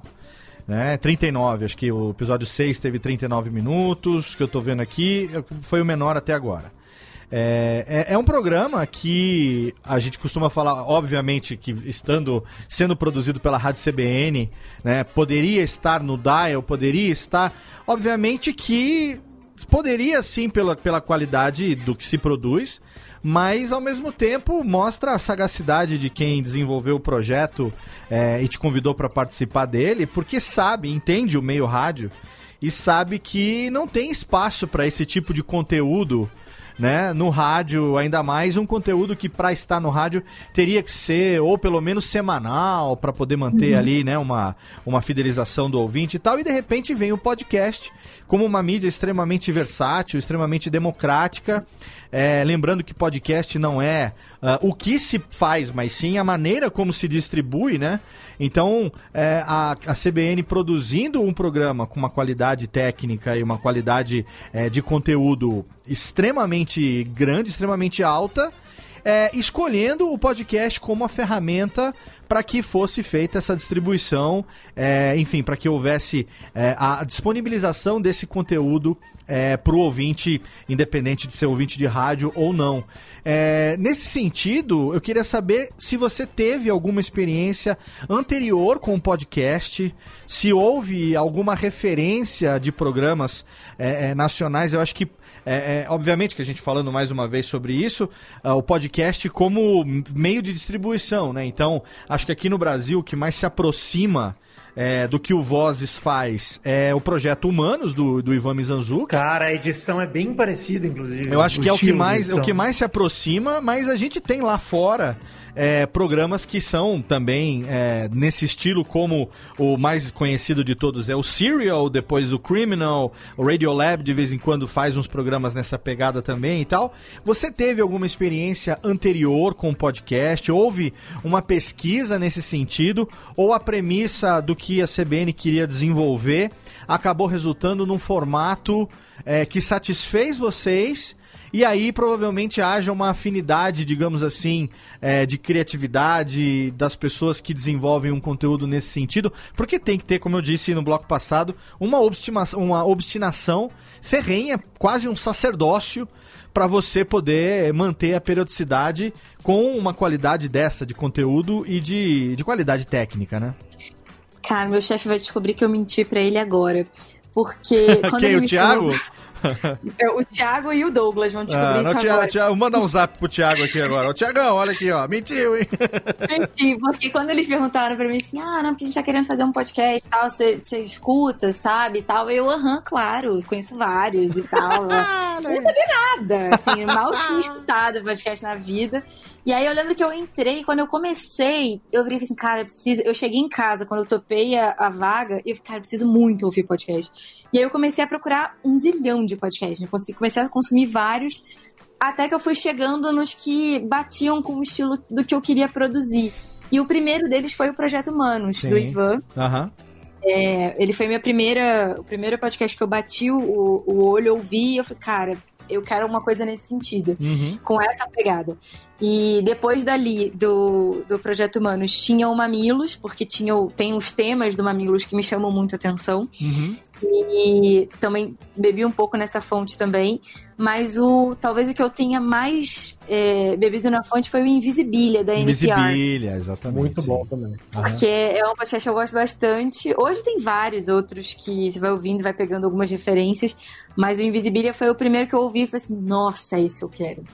Preciso contar a história desse jeito. E aí fui me inspirando um pouquinho em cada um para poder construir o que seria a imagem, da, a identidade do Vozes. Eu vou ser muito honesta para dizer que, assim, acho que o Vozes, a, a gente sempre testa uma coisa nova. Aham. Eu não consigo definir o que a identidade certinha do Vozes, o que ele precisa ter, ser, ter sempre, assim. Sim. Porque todas as vezes depende muito do tema. Vem um tema e a gente inventa uma história diferente. Ou então, a gente tava com um tema para sair na semana que vem. E aí faz que umas duas ou três semanas que eu olhei pra Isabela e falei, cara, então, eu acho melhor a gente achar um outro personagem de tal jeito. E aí derruba tudo, começa tudo do zero pra fazer o próximo episódio. O episódio da semana que vem tá nem roteirizado ainda, tô um Olha pouco aí. apavorada. Olha aí, olha aí. O sonoplastia tá aqui, ó, no meu cangote gritando. Revelação, Porque- revelação. Adianta pra gente, adianta pra gente. Adi- O próximo episódio? Ah, eu posso adiantar. A gente vai falar sobre transtornos de imagem. As pessoas que Eita. olham pro espelho e não veem o que elas realmente são. Eita, Caraca. olha aí, animal isso, hein? É, Eu, eu olho pro espelho e eu não vejo que realmente eu sou uma pessoa magrinha, tão lindinha. Não, eu vejo um velho degróbodo. Hein, Vitor? Você vê um príncipe negro do futebol moleque no espelho? Olha, um pouco menos negro quando eu olho pela, pro espelho, mas eu acredito, o importante é o negro de dentro. Ô, Gabi, mas ó, uma coisa eu acho muito legal. Que bom que você não ouviu muitos podcasts antes de produzir o Vozes. Nesse aspecto, porque é, a gente pode dizer que você meio que começou sem estar contaminada é, pela questão de se achar que podcast é um determinado formato consagrado, né? Uma determinada Uma formulinha. formulinha, uma cartilha de se fazer. Na verdade, você pegou exatamente o, o, o- o, digamos, a, o, o conceito da coisa. Podcast é a maneira como se distribui, né? Pura e simplesmente. Então, é, o conteúdo que vocês produzem lá no Vozes. Ele é um conteúdo jornalístico, investigativo, que envolve é, criatividade, que envolve pesquisa, que envolve hum, é, ca- qualificação técnica para fazer uma sonorização extremamente na- criativa, uma criatividade enorme. Então, se você tivesse bebido da fonte do podcast durante muito tempo, provavelmente você já chegaria, não, eu sei o que é podcast. São três, quatro caras em voz. O que nós estamos fazendo aqui agora? Três, quatro caras chamando alguém para falar sobre determinado assunto, quando na verdade podcast não é o produto, mas sim o meio, né? Muito mais que isso, né?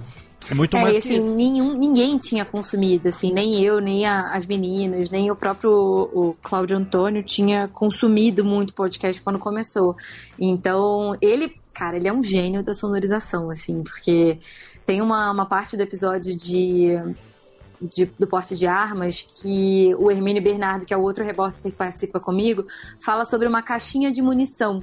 Aquela caixinha de munição é uma caixinha de moeda que a Aham. gente balançou no microfone. E eu des- destruí agora pra todo mundo que for ouvir o episódio. Ah, mas é. Mas tudo bem. Não é a Mas magia do assim, cinema, gente. Exatamente. tem muita coisa que a gente vai criando, e assim, e tem horas que eu acho muito legal, que tem momentos que ele tem as ideias, ele constrói pedaços do. Da, da sonorização e ele olha pra mim e fala assim: Você percebeu tal coisa? E eu, tipo, desculpa, não, não percebi.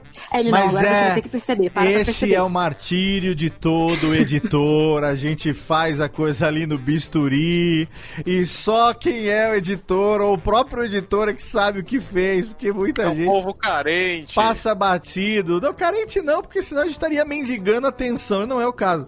Mas a- a- é, é uma, vezes é uma frustração, não, mas é um prazer, um tanto quanto é, onanístico de você, sabe, conseguir fazer uma emenda onde não tinha. É, isso que você tá falando é muito legal da, da, da- da caixa de moeda. Porque é aquela prova de que, na verdade, o som não importa o que, que você está usando. Desde que o seu cérebro, no contexto, interprete como sendo aquilo. Então, é o Foley, né? É você produzir é, é, é, som daquilo que não é exatamente aquilo que está acontecendo, né? É muito foda isso. Tem que ter um- uma criatividade tremenda, né? Não, ele é sensacional, assim, porque ele sai com umas ideias, tem horas que eu olho pra ele e falo assim, não vai dar certo. Ele vai, vai dar certo, confia em mim.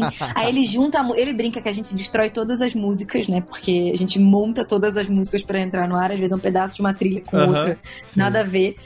E aí tem algumas ideias que ele vai tendo, assim, por exemplo, ah, porque a gente tem, um, tem alguns episódios que a gente tem um barulho do sapato, né, caminhando e tal.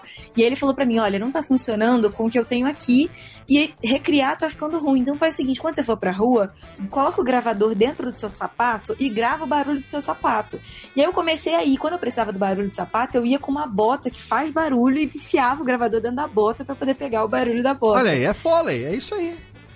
É, é, um, é um trabalho muito legal, assim, porque tem horas que a gente vai criando som, vai captando coisas que a gente nem sonhava em captar. Nesse episódio da ansiedade, tem um pedaço que eu não, não sabia que eu estava sendo gravado, que é logo o início dele, quando eu falo que eu estava muito ansiosa pro, pro evento, e no final, eu acho que no meio também. Quando a gente vai falando sobre o evento em si, que aí as pessoas precisam ouvir, porque eu acho que é completamente fora da curva, ninguém esperava Sim. O que acontece no Todo mundo sabe o que acontece no episódio? Sim, é por, por evento, explique que a gente tá falando do evento da crise de ansiedade, né? É. Né? É o evento Da, do momento em que você tá ali em volta naquela. É, enfim, né? Naquela naquela situação lá. exatamente. Não é, não é que ela foi pro Ansiedade Brasil 2019, o evento, o Porra, evento, Ansiedade Experience! Ansiedade Experience, o Bernie Manic's Ansiedade. Não, é, é o evento da crise propriamente dita do momento que você se vê. Sabe como é que eu descrevo a minha crise de ansiedade, Gabi? Eu até tava comentando esses dias com meu filho, porque eu acho que infelizmente meu filho mais velho herdou essa merda de mim. Caraca, mas não vai herdar 1 milhão e 42 mil reais de patrimônio, mas vai herdar o. Vai herdar a crise de ansiedade do pai. Puta, esse é um pai de. É um olha pai que lazarento, um pai biscate. Eu, o- eu, eu descrevo o seguinte: é como se eu estivesse dentro do meu carro, tranquilo, dirigindo. De repente, o meu carro se transformasse num Hot Wheels e eu continuasse do mesmo tamanho. E.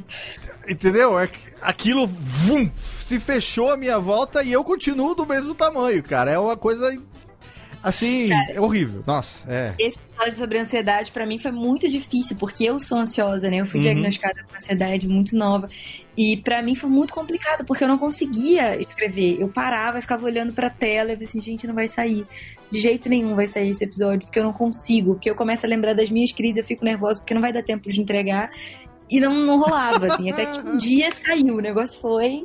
Ô, é, tem uma hora do programa que, que- do- até o ponto que eu ouvi, porque eu não ouvi o episódio todo ainda, por conta. Você não chegou no grande evento do, do Não episódio. cheguei, não cheguei. É porque- maravilhoso, não cheguei maravilhoso. porque eu fiquei ansioso demais.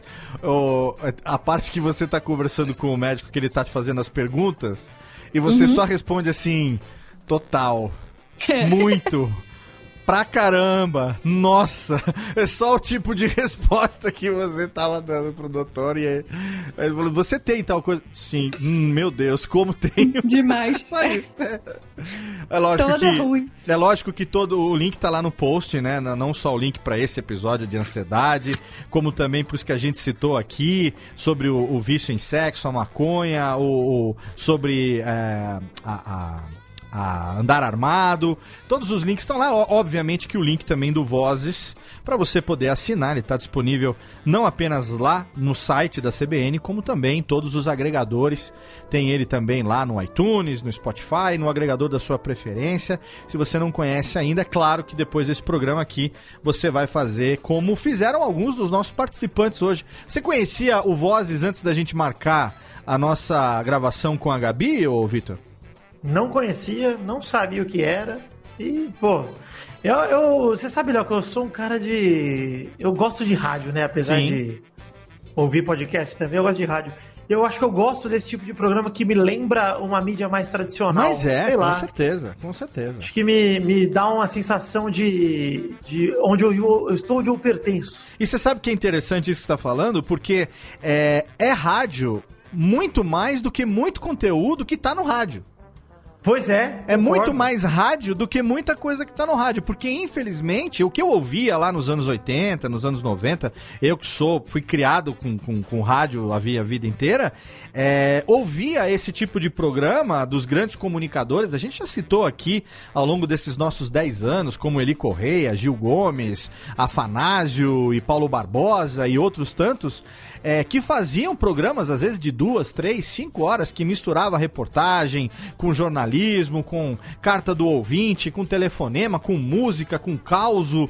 E hoje em dia esse rádio morreu, esse rádio da comunicação, né, dos comunicadores ali interagindo. Não existe isso no FM, você tem uma necessidade, tirando obviamente as rádios é, de utilidade pública que eu chamo, como a CBN, como a própria é, Sul América Trânsito, né, outras emissoras que têm essa coisa da prestação de serviço no DNA, notícia, prestação de serviço. As rádios musicais, elas se atêm a um determinado estilo, elas seguem aquele reloginho, toca música, faz comercial, volta, toca música, daqui a pouco faz o mesmo comercial, toca a mesma música. E pelo contrário, na escola de rádio, quando eu me formei tardiamente, a gente é ensinado, olha, no rádio se fala pouco. Se tem uma coisa que você não faz no rádio, a não ser que você vai trabalhar numa rádio noticiarista, mas é, se você vai trabalhar numa rádio FM, olha, fale o mínimo possível, porque é, como é que o Portioli falou uma é, como é que é? Uma vez ele falou, é, boquinha que abre é, e bope que é, tem um negócio que ele falou boquinha, Ah, bo- sim, tem o ditadinho. é, tem um é ditadinho lá, sei lá, é, é, palavrinha que sai e bope que cai, um negócio assim, sabe? Que você, quanto mais você fala, menos você retém o público. E, e não é isso, né? O podcast, eu acho que é o herdeiro direto desse rádio da comunicação. E a nossa sorte é que emissoras como a Rádio CBN é, vislumbraram no podcast a possibilidade de fazer esse tipo de conteúdo. Porque, Gabi, na sua impressão, esse tipo de conteúdo, se fosse só no Dial, não teria espaço, né? Ou teria? Cara, eu acho que hoje não, assim, até porque o Voz, ele, a gente sempre fala que o Voz ele é um programa muito provocativo, né? Sim. Se você não se predispõe a ouvir todos os lados, ou ouvir histórias que você não tá afim de ouvir, ele não vai te tocar. Então, é, eu acho que hoje a gente, eu até falei em um outro podcast sobre isso, um com fábulas, que era o, o tempo de ouvir. Assim, a gente tem muita dificuldade de ouvir o outro que tem uma opinião diferente da nossa. Então, os- as maiores críticas que eu recebi quanto ao Vozes foi sobre isso, assim, tipo, ah, essa pessoa tem uma opinião nada a ver, não sei o quê, e tipo, ah, quem é essa pessoa que morre e vê outra coisa, outro mundo? Isso é uma cambada de louco. Eu vi isso muito, li muitos e-mails desse tipo, é, e que, pra mim, assim, deixam bem clara essa dificuldade que a gente ainda tem de entender o outro lado, de ouvir o outro, se colocar no lugar do outro. Então, acho que hoje, pro Dial, ele não funcionaria. Sim. Eu acho que ele realmente é para um público que tá afim de ser provocado o tempo inteiro, sabe? Com certeza. E no podcast, que bom, né? Que bom que o Thiago. é, quem é o Thiago? Bruno? Quem mais que O, foi? Thi- não, o Thiago Douglas, Douglas, o Douglas. e o Gandu. que foram os idealizadores e que bom que tiveram a, a visão de chamarem para fazer esse programa, para participar, para produzir a figuraça de Gabriela Viana. Que legal. Parabéns aos envolvidos. Parabéns Gente, eu aos posso só envolvidos. responder uma pergunta Por de um- favor. De, um dos ouvintes que escreveu lá, que perguntou o que, que motivou, o que, que mudou em mim depois que eu comecei a fazer Olha o aí, ô Guizão, o que você tá fazendo que você não presta atenção Eu nas perguntas? esperando o momento. Ah, então faz a pergunta, Desculpa, Guizão. atrapalhei, então volta. Não, não precisa atrapalhar nada, mas é porque aqui o povo tá distraído vendo o que, que você tá vendo. Maratona de Game of Thrones, ô Guizão? O que você tá fazendo? É, foram Não, três essa perguntas que enviaram, basicamente. Uma já foi respondida, né? Que é sobre o debate e tal. Que Sim. se quiser saber, é legal ouvir o programa. Mas tem uma pergunta do Tortelli que é o seguinte: O que te motivou a começar o podcast Histórias e Reflexões, né? No caso, Vozes, e o que mudou em você desde Ah, então? E eu, vou, e eu vou continuar que é com a segunda pergunta logo, que é do Terry Crews. Né, uma celebridade aqui, a gente tem que aproveitar a pergunta. Qual o episódio que você indicaria pra quem nunca ouviu o podcast? Ó, excelente. Eu acho que hoje o episódio que eu indicaria pra quem nunca ouviu é o último, né? O da ansiedade. Sim. Porque eu acho que é o que é mais fácil todo mundo se identificar. E, e eu acho que consegue prender um pouco mais do que você se identificando logo de cara com um tema. O meu preferido ainda é o dos heróis das tragédias, porque foi, ele foi teve uma dinâmica de produção diferente. Foi tudo feito em uma semana, a gente entrava cedo e saía tarde da noite. E ele traz histórias que são muito ricas. É, e o meu segundo preferido é da ansiedade, por motivos óbvios, eu, né, sou personagem nesse, nesse episódio. Sim. e o que mais mudou em mim é, com o Vozes, eu acho que existe uma, uma Gabriela jornalista pré e pós-Vozes, assim, porque eu antes tinha uma, uma visão de jornalismo muito diferente. Eu hoje enxergo o jornalismo que eu sempre quis ver e que eu sempre quis fazer, que é o de você se aproximar das pessoas, ouvir o que elas têm para dizer, se colocar no lugar delas e eu acho que acima de tudo, você conseguir trazer visões mais em 360 graus, porque a gente sempre fala que o, o jornalista ele tenta fazer, né, tenta trazer as opiniões diferentes e tal, os dois lados de uma questão, mas na verdade a gente sempre faz um recorte. E não que o Vozes não tenha um recorte, ele sempre tem um recorte também, mas eu me coloquei muito para ouvir pessoas que eu às vezes não estava disposta a ouvir, opiniões que eu não estava disposta a ouvir e que acabaram mudando muito do que eu penso hoje sobre cada um desses assuntos. Então, eu acho que isso é o principal. Eu me mudei muito como jornalista, eu aprendi a ouvir muito mais. Eu tinha uma grande dificuldade nisso. Eu era muito aquela, aquele tipo de jornalista que chega falando assim: ah, não, eu sei o que é certo porque eu sou formadora de opinião, dá licença. E hoje em dia eu sou outra pessoa, assim. Eu vejo que cada um realmente tem sempre alguma coisa para acrescentar ao debate, ao diálogo. E o Vozes foi o grande agente dessa mudança, assim. Então, para mim, ele é muito importante. É um projeto que a gente realmente se doa para fazer todos os dias. A gente sempre se desafia a pensar o, o outro olhar, tentar achar o outro olhar naquela discussão, para que todo mundo realmente se sinta contemplado, identificado com cada um, de, com cada um dos episódios. Excelente, excelente. Pergunta não poderia ser melhor respondida. E a gente está chegando aqui no finalzinho do programa. Antes de encerrar, eu quero aqui é, perguntar se os meus queridos participantes, que hoje estão aí totalmente participativos, eu estou gostando demais mesmo. Ah, demais. levando o programa gostando- nas costas. Tô gostando demais dessa participação. A ideia é que o Vitor ocupe o meu lugar em breve aqui e faça com Radiofobia a mesma coisa que ele fez com o Pauta Livre News. Por É, favor. Por favor, Tem tem, que acabar a radiofobia. É, se vocês têm ainda alguma pergunta que não foi respondida, pra gente poder ir aos minutos derradeiros deste podcast. Tiago Fujiwara. Pergunta, Léo. O Thiago faz primeiro. Tiago Vai, faz. Thiago, Não, vai. Vitor falou. Eu, eu fui na ordem aqui do, do meu hangout, mas Vitor se manifestou, a palavra é sua. Não, vai, Thiago. Ah, então eu vou. Então vai, mano. Bom, Gabi, ah, você teve muita participação assim, nessa coisa de investigação e conseguiu trazer isso daí no storytelling. Você tem alguma vontade de fazer algo diferente? Seja ah, contar histórias através de um livro, ou através de um, outro podcast, ou mesmo trocar de mídia, sei lá, ah, eu acho que me daria bem naqueles documentários que tem na, na, na Globosat, na Globo News. Tem alguma coisa que se almeja ainda? Ai, nossa, que pergunta difícil. Eu almejo muita coisa ainda. Eu sempre quis fazer TV, né? Sempre, quando eu comecei a faculdade, era o meu grande sonho fazer TV, até que eu me apaixonei pelo rádio. E a CBN é 100% a, a culpada disso, assim. É, eu me viciei muito no rádio, eu acho que eu passei por todos os, todos os tipos, menos a TV. Mas o, o rádio, ele realmente me, me abraçou e é uma, é uma mídia que eu realmente gosto muito. Eu ainda tenho vontade de fazer outras coisas, principalmente no, no- em podcast. Depois que eu descobri esse mundo, acho que tem um caderninho de mil anotações ali de próximos, próximos produtos e próximos desafios. Eu quero muito fazer alguma coisa ligada ainda a, a crimes, porque sempre foi uma coisa que eu gostei muito, a investigação de, de crimes, e principalmente crimes de grande repercussão. O que o Projeto Humanos fez agora pra mim foi genial, que era uma coisa que eu sempre quis fazer, que é muito inspirado no Serial. Mas eu acho que hoje eu faço exatamente o que eu sempre quis fazer. Então tem muita coisa que eu ainda quero. Ainda quero testar outros tipos de, de formatos, quero ter experiência de, de, quem sabe, um dia ainda trabalhar com audiovisual. Mas hoje eu acho que eu tô bem realizada no áudio, assim, porque foi o que vocês falaram. Acho que tudo devia ser em áudio, gente, porque é maravilhoso. A gente consegue trazer as pessoas para perto, a gente faz companhia, a gente informa e a gente consegue tirar a pessoa também do, do momento dela de de estresse, enfim, consegue divertir, consegue fazer companhia e consegue informar. E eu acho que isso é o principal hoje em dia. A gente consegue estar em todos os lugares. Com certeza. Agora vai, Vidani. Brilha, Vidani.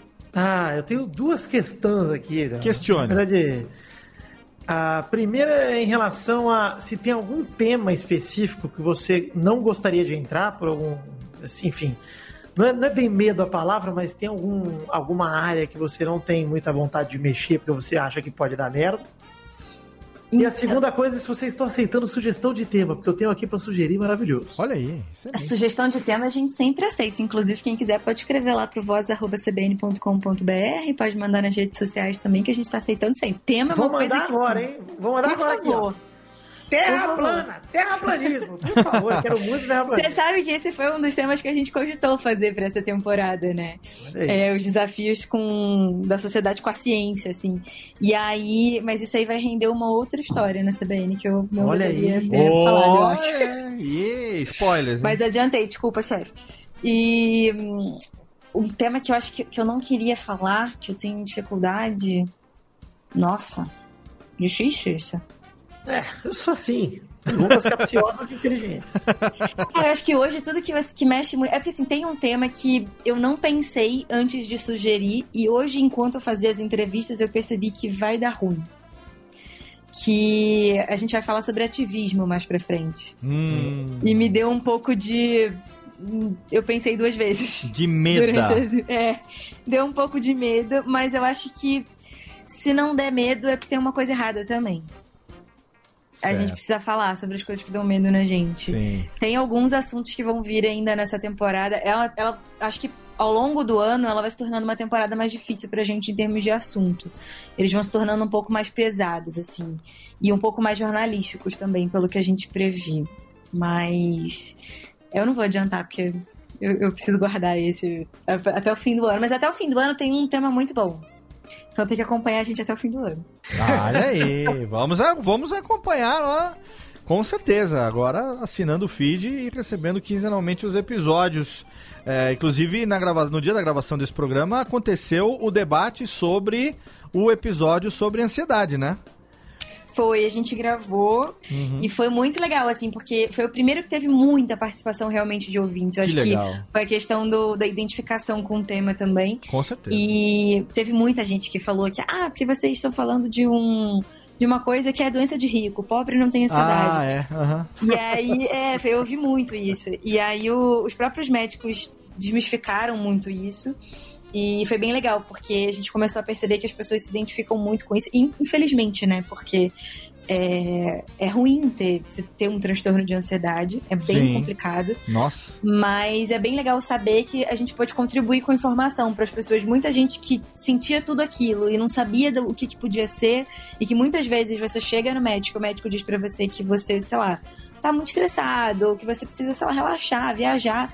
E não é isso. É muito maior, a cabeça não para de funcionar, ela, enfim, causa um zilhão de, de problemas para você. E poder entender como é que isso funciona e fazer com que as pessoas que não entendem e te julgam por isso consigam também saber como você se sente é sensacional. Teve um ouvinte, inclusive, que escreveu, falou assim, ah, eu ia terminar com a minha namorada porque ela sofre de ansiedade, ela tem alterações de humor muito grandes, assim, entra em crises e chora do nada. E ele, eu já tava ficando louco com isso, ele, mas agora eu consigo entender o que, que ela tá passando, Ah, eu que acho que eu vou legal. ser um pouco mais empático. Pô, legal, olha que bacana. Muito É, legal. foi é muito legal, assim, o retorno dos ouvintes é o mais legal. A gente gosta muito de receber os e-mails com elogios, com críticas, com sugestões. É, é sempre muito bom e eu respondo todos eles. Olha aí, que... ó, tá vendo? Podcaster como poucos nessa podosfera.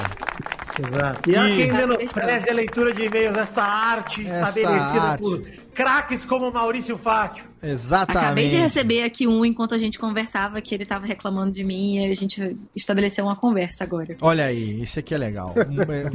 Estabelecemos um diálogo. Guibaldi tem pergunta derradeira ou podemos passar lá régua no programa? Não, não, o Vitor fez duas perguntas, vou tomar uma com minha. Assim que Legal. Arruma na edição. Ai, meu Deus. Então tá bom. Então, Tênica, faz o seguinte, tira aqui agora o, o Tananã. Cadê aqui, Tênica? Chama lá, porque nesse nosso programa, Vitor, você não acompanhou aqui no nosso retorno dos 10 anos, mas é Ah. porque agora a gente chamou ele aqui pra, né, depois de né, 10 anos, afinal de contas, ele tem que voltar pra poder encerrar o programa no mais alto estilo do ouvinte que acompanhou a gente durante todo esse tempo. Ele está de volta, um dos maiores repórteres investigativos do Brasil. Está de volta aqui, o Goulart, pra gente encerrar esse episódio totalmente fenomenal que foi hoje com Gabriela Vieira no Radiofobia, Aliás! Exatamente! Estamos terminando mais um episódio do Radiofobia para você, querido ouvinte, você que nos acompanhou ao vivo em radiofobia.com.br barra ao vivo. Muito obrigado pela sua audiência. Para você que fez o download lá na Radiofobia Podcast Network ou no seu agregador preferido, lá no iTunes, no Spotify, em todos os agregadores. Muito obrigado a você que nos acompanhou. Obrigado diretamente de São Paulo, Príncipe Lindo do Futebol Moleque Vidani. Muito obrigado, seja bem-vindo de volta à Radiofobia 11 Mono. Ah, eu, o prazer é todo meu. Estou feliz porque hoje descobri um programinha novo para ouvir. Estou Exatamente. muito empolgado, vou ouvir. Estou triste pela periodicidade, que eu queria que fosse toda Eu ia semana. falar, eu ia Ai, falar a isso agora. também. É, eu ia falar isso agora. Você só não tá mais feliz porque não teve mais episódios pra você continuar escutando. né? Pois é, Vou te falar que tem, tem ouvinte que na pesquisa de satisfação respondeu que queria diário. Ó, E diário é puxado, Opa, É, diário diário. já não tem tempo pra ouvir. Acho que a semana tava bom. Semanal a gente tá trabalhando nisso aí. Ah, olha, olha é aí. pra Você ouviu? Está trabalhando nisso aí? É ótimo, é excelente. Muito Pressão que eu bom. coloco também, né, Léo? Ah, vê a responsabilidade. Vitor, que além do Radiofobia aqui, que já está aqui há quantos anos? Sete anos já, Vitor? Oito? Olha, Léo, entrei em 2011, oito anos. Oito anos no Radiofobia, Oito quem diria? Um dos mais longevos integrantes desse programa. Além de mim, acho que você é o cara que tá mais tempo Eu, aqui. é, eu ia falar que acho que o número de programas, se Ah, sim, chamar eu tô em certeza. segundo disparado. Com certeza, disparado. Ele só não tá mais que é pra não dominar sozinho tudo isso aqui. É pra não humilhar, né? É, não humilhar tanto. Pelada na net, todo lá, todo, toda semana, lá, toda quinta-feira, um programinha bonitão.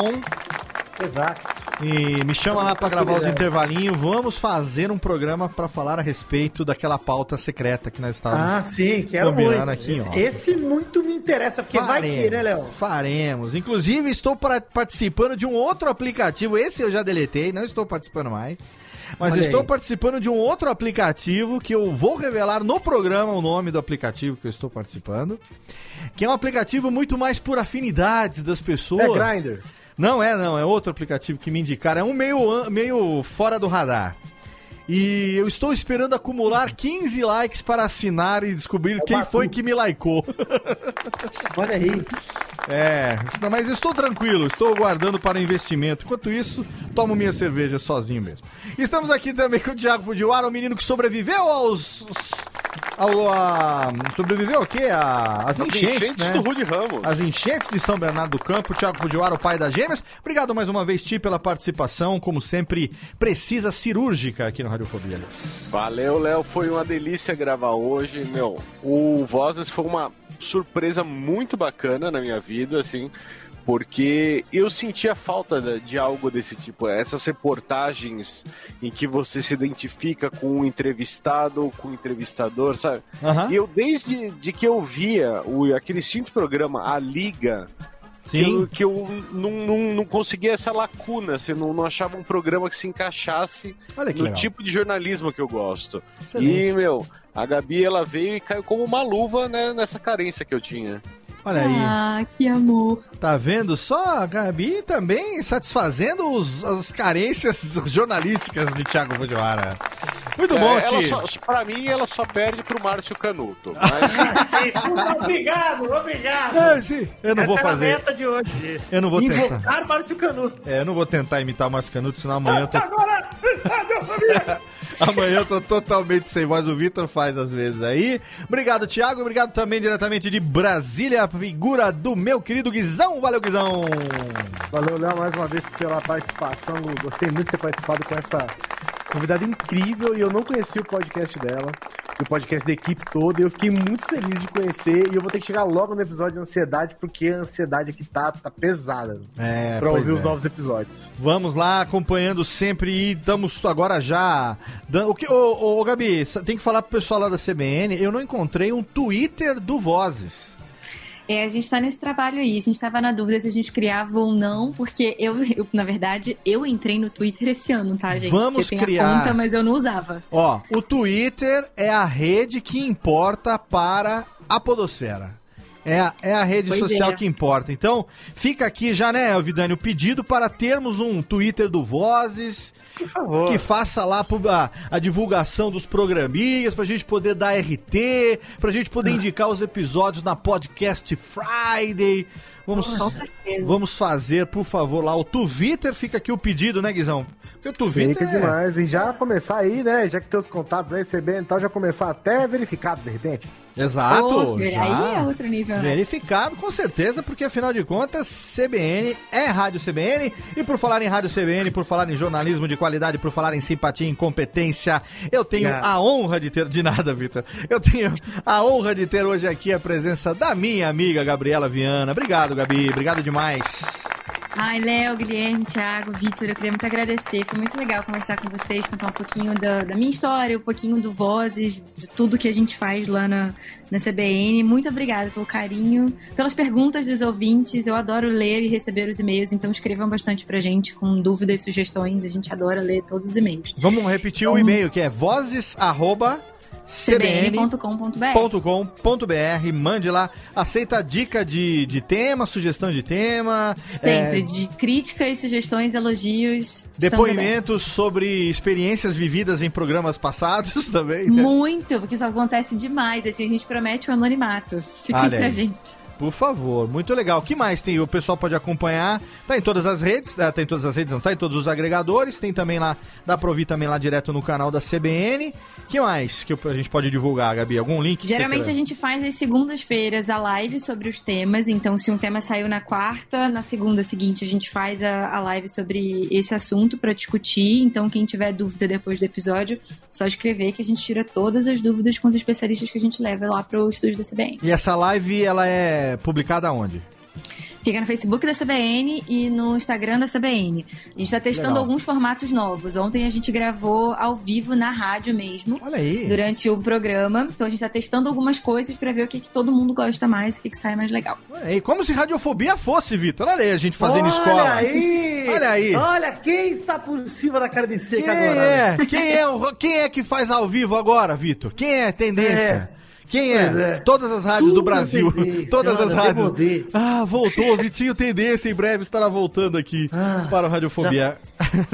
Já, já já foi, foi tendência, tendência. já foi tendência. Obrigado, Gabi, mais uma vez, pela simpatia, pela generosidade de gravar aqui com a gente. Agradeça aí ao seu esposo, aos seus gatos, aos seus pets, por terem cedido você aí por essas quase duas horas aqui de papo com a gente. Foi muito legal. Radiofobia tá sempre de portas abertas aqui, quando a gente puder ajudar, divulgando qualquer coisa. Somos fãs e estamos aqui para poder fazer com que o Voz seja ainda maior do que é dentro da nossa humilde, humilde alcance e participação, Gabi. Obrigado. Ah, gente, muito obrigada, de verdade. Eu fiquei muito feliz de receber o convite de vocês, de estar aqui no Radiofobia. Foi um dos primeiros podcasts que eu ouvi, tá? Ah, chupa! Que mentira!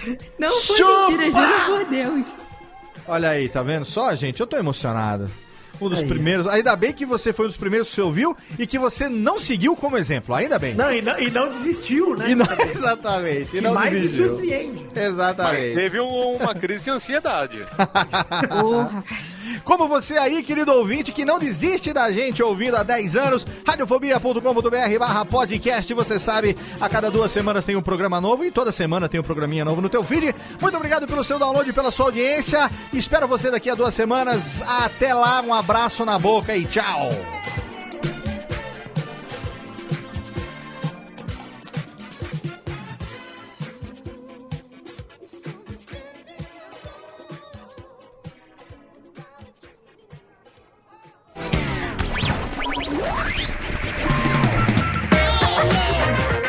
Este podcast foi publicado pela Radiofobia Podcast Network.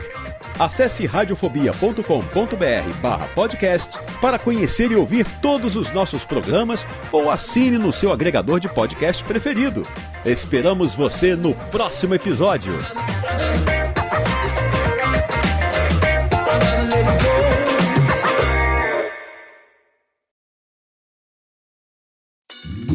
Oi, eu sou o Antônio Viviani e quero convidar você a ouvir o nosso podcast Voz Off. Desde julho de 2017, eu e meu amigo Nicola Lauleta temos o prazer de conversar com as grandes vozes do rádio, da TV e da publicidade do Brasil e trazer suas histórias até você. Se você, como nós, é apaixonado por locução, acesse vozoff.com.br e acompanhe nossos episódios aqui na Radiofobia Podcast Network.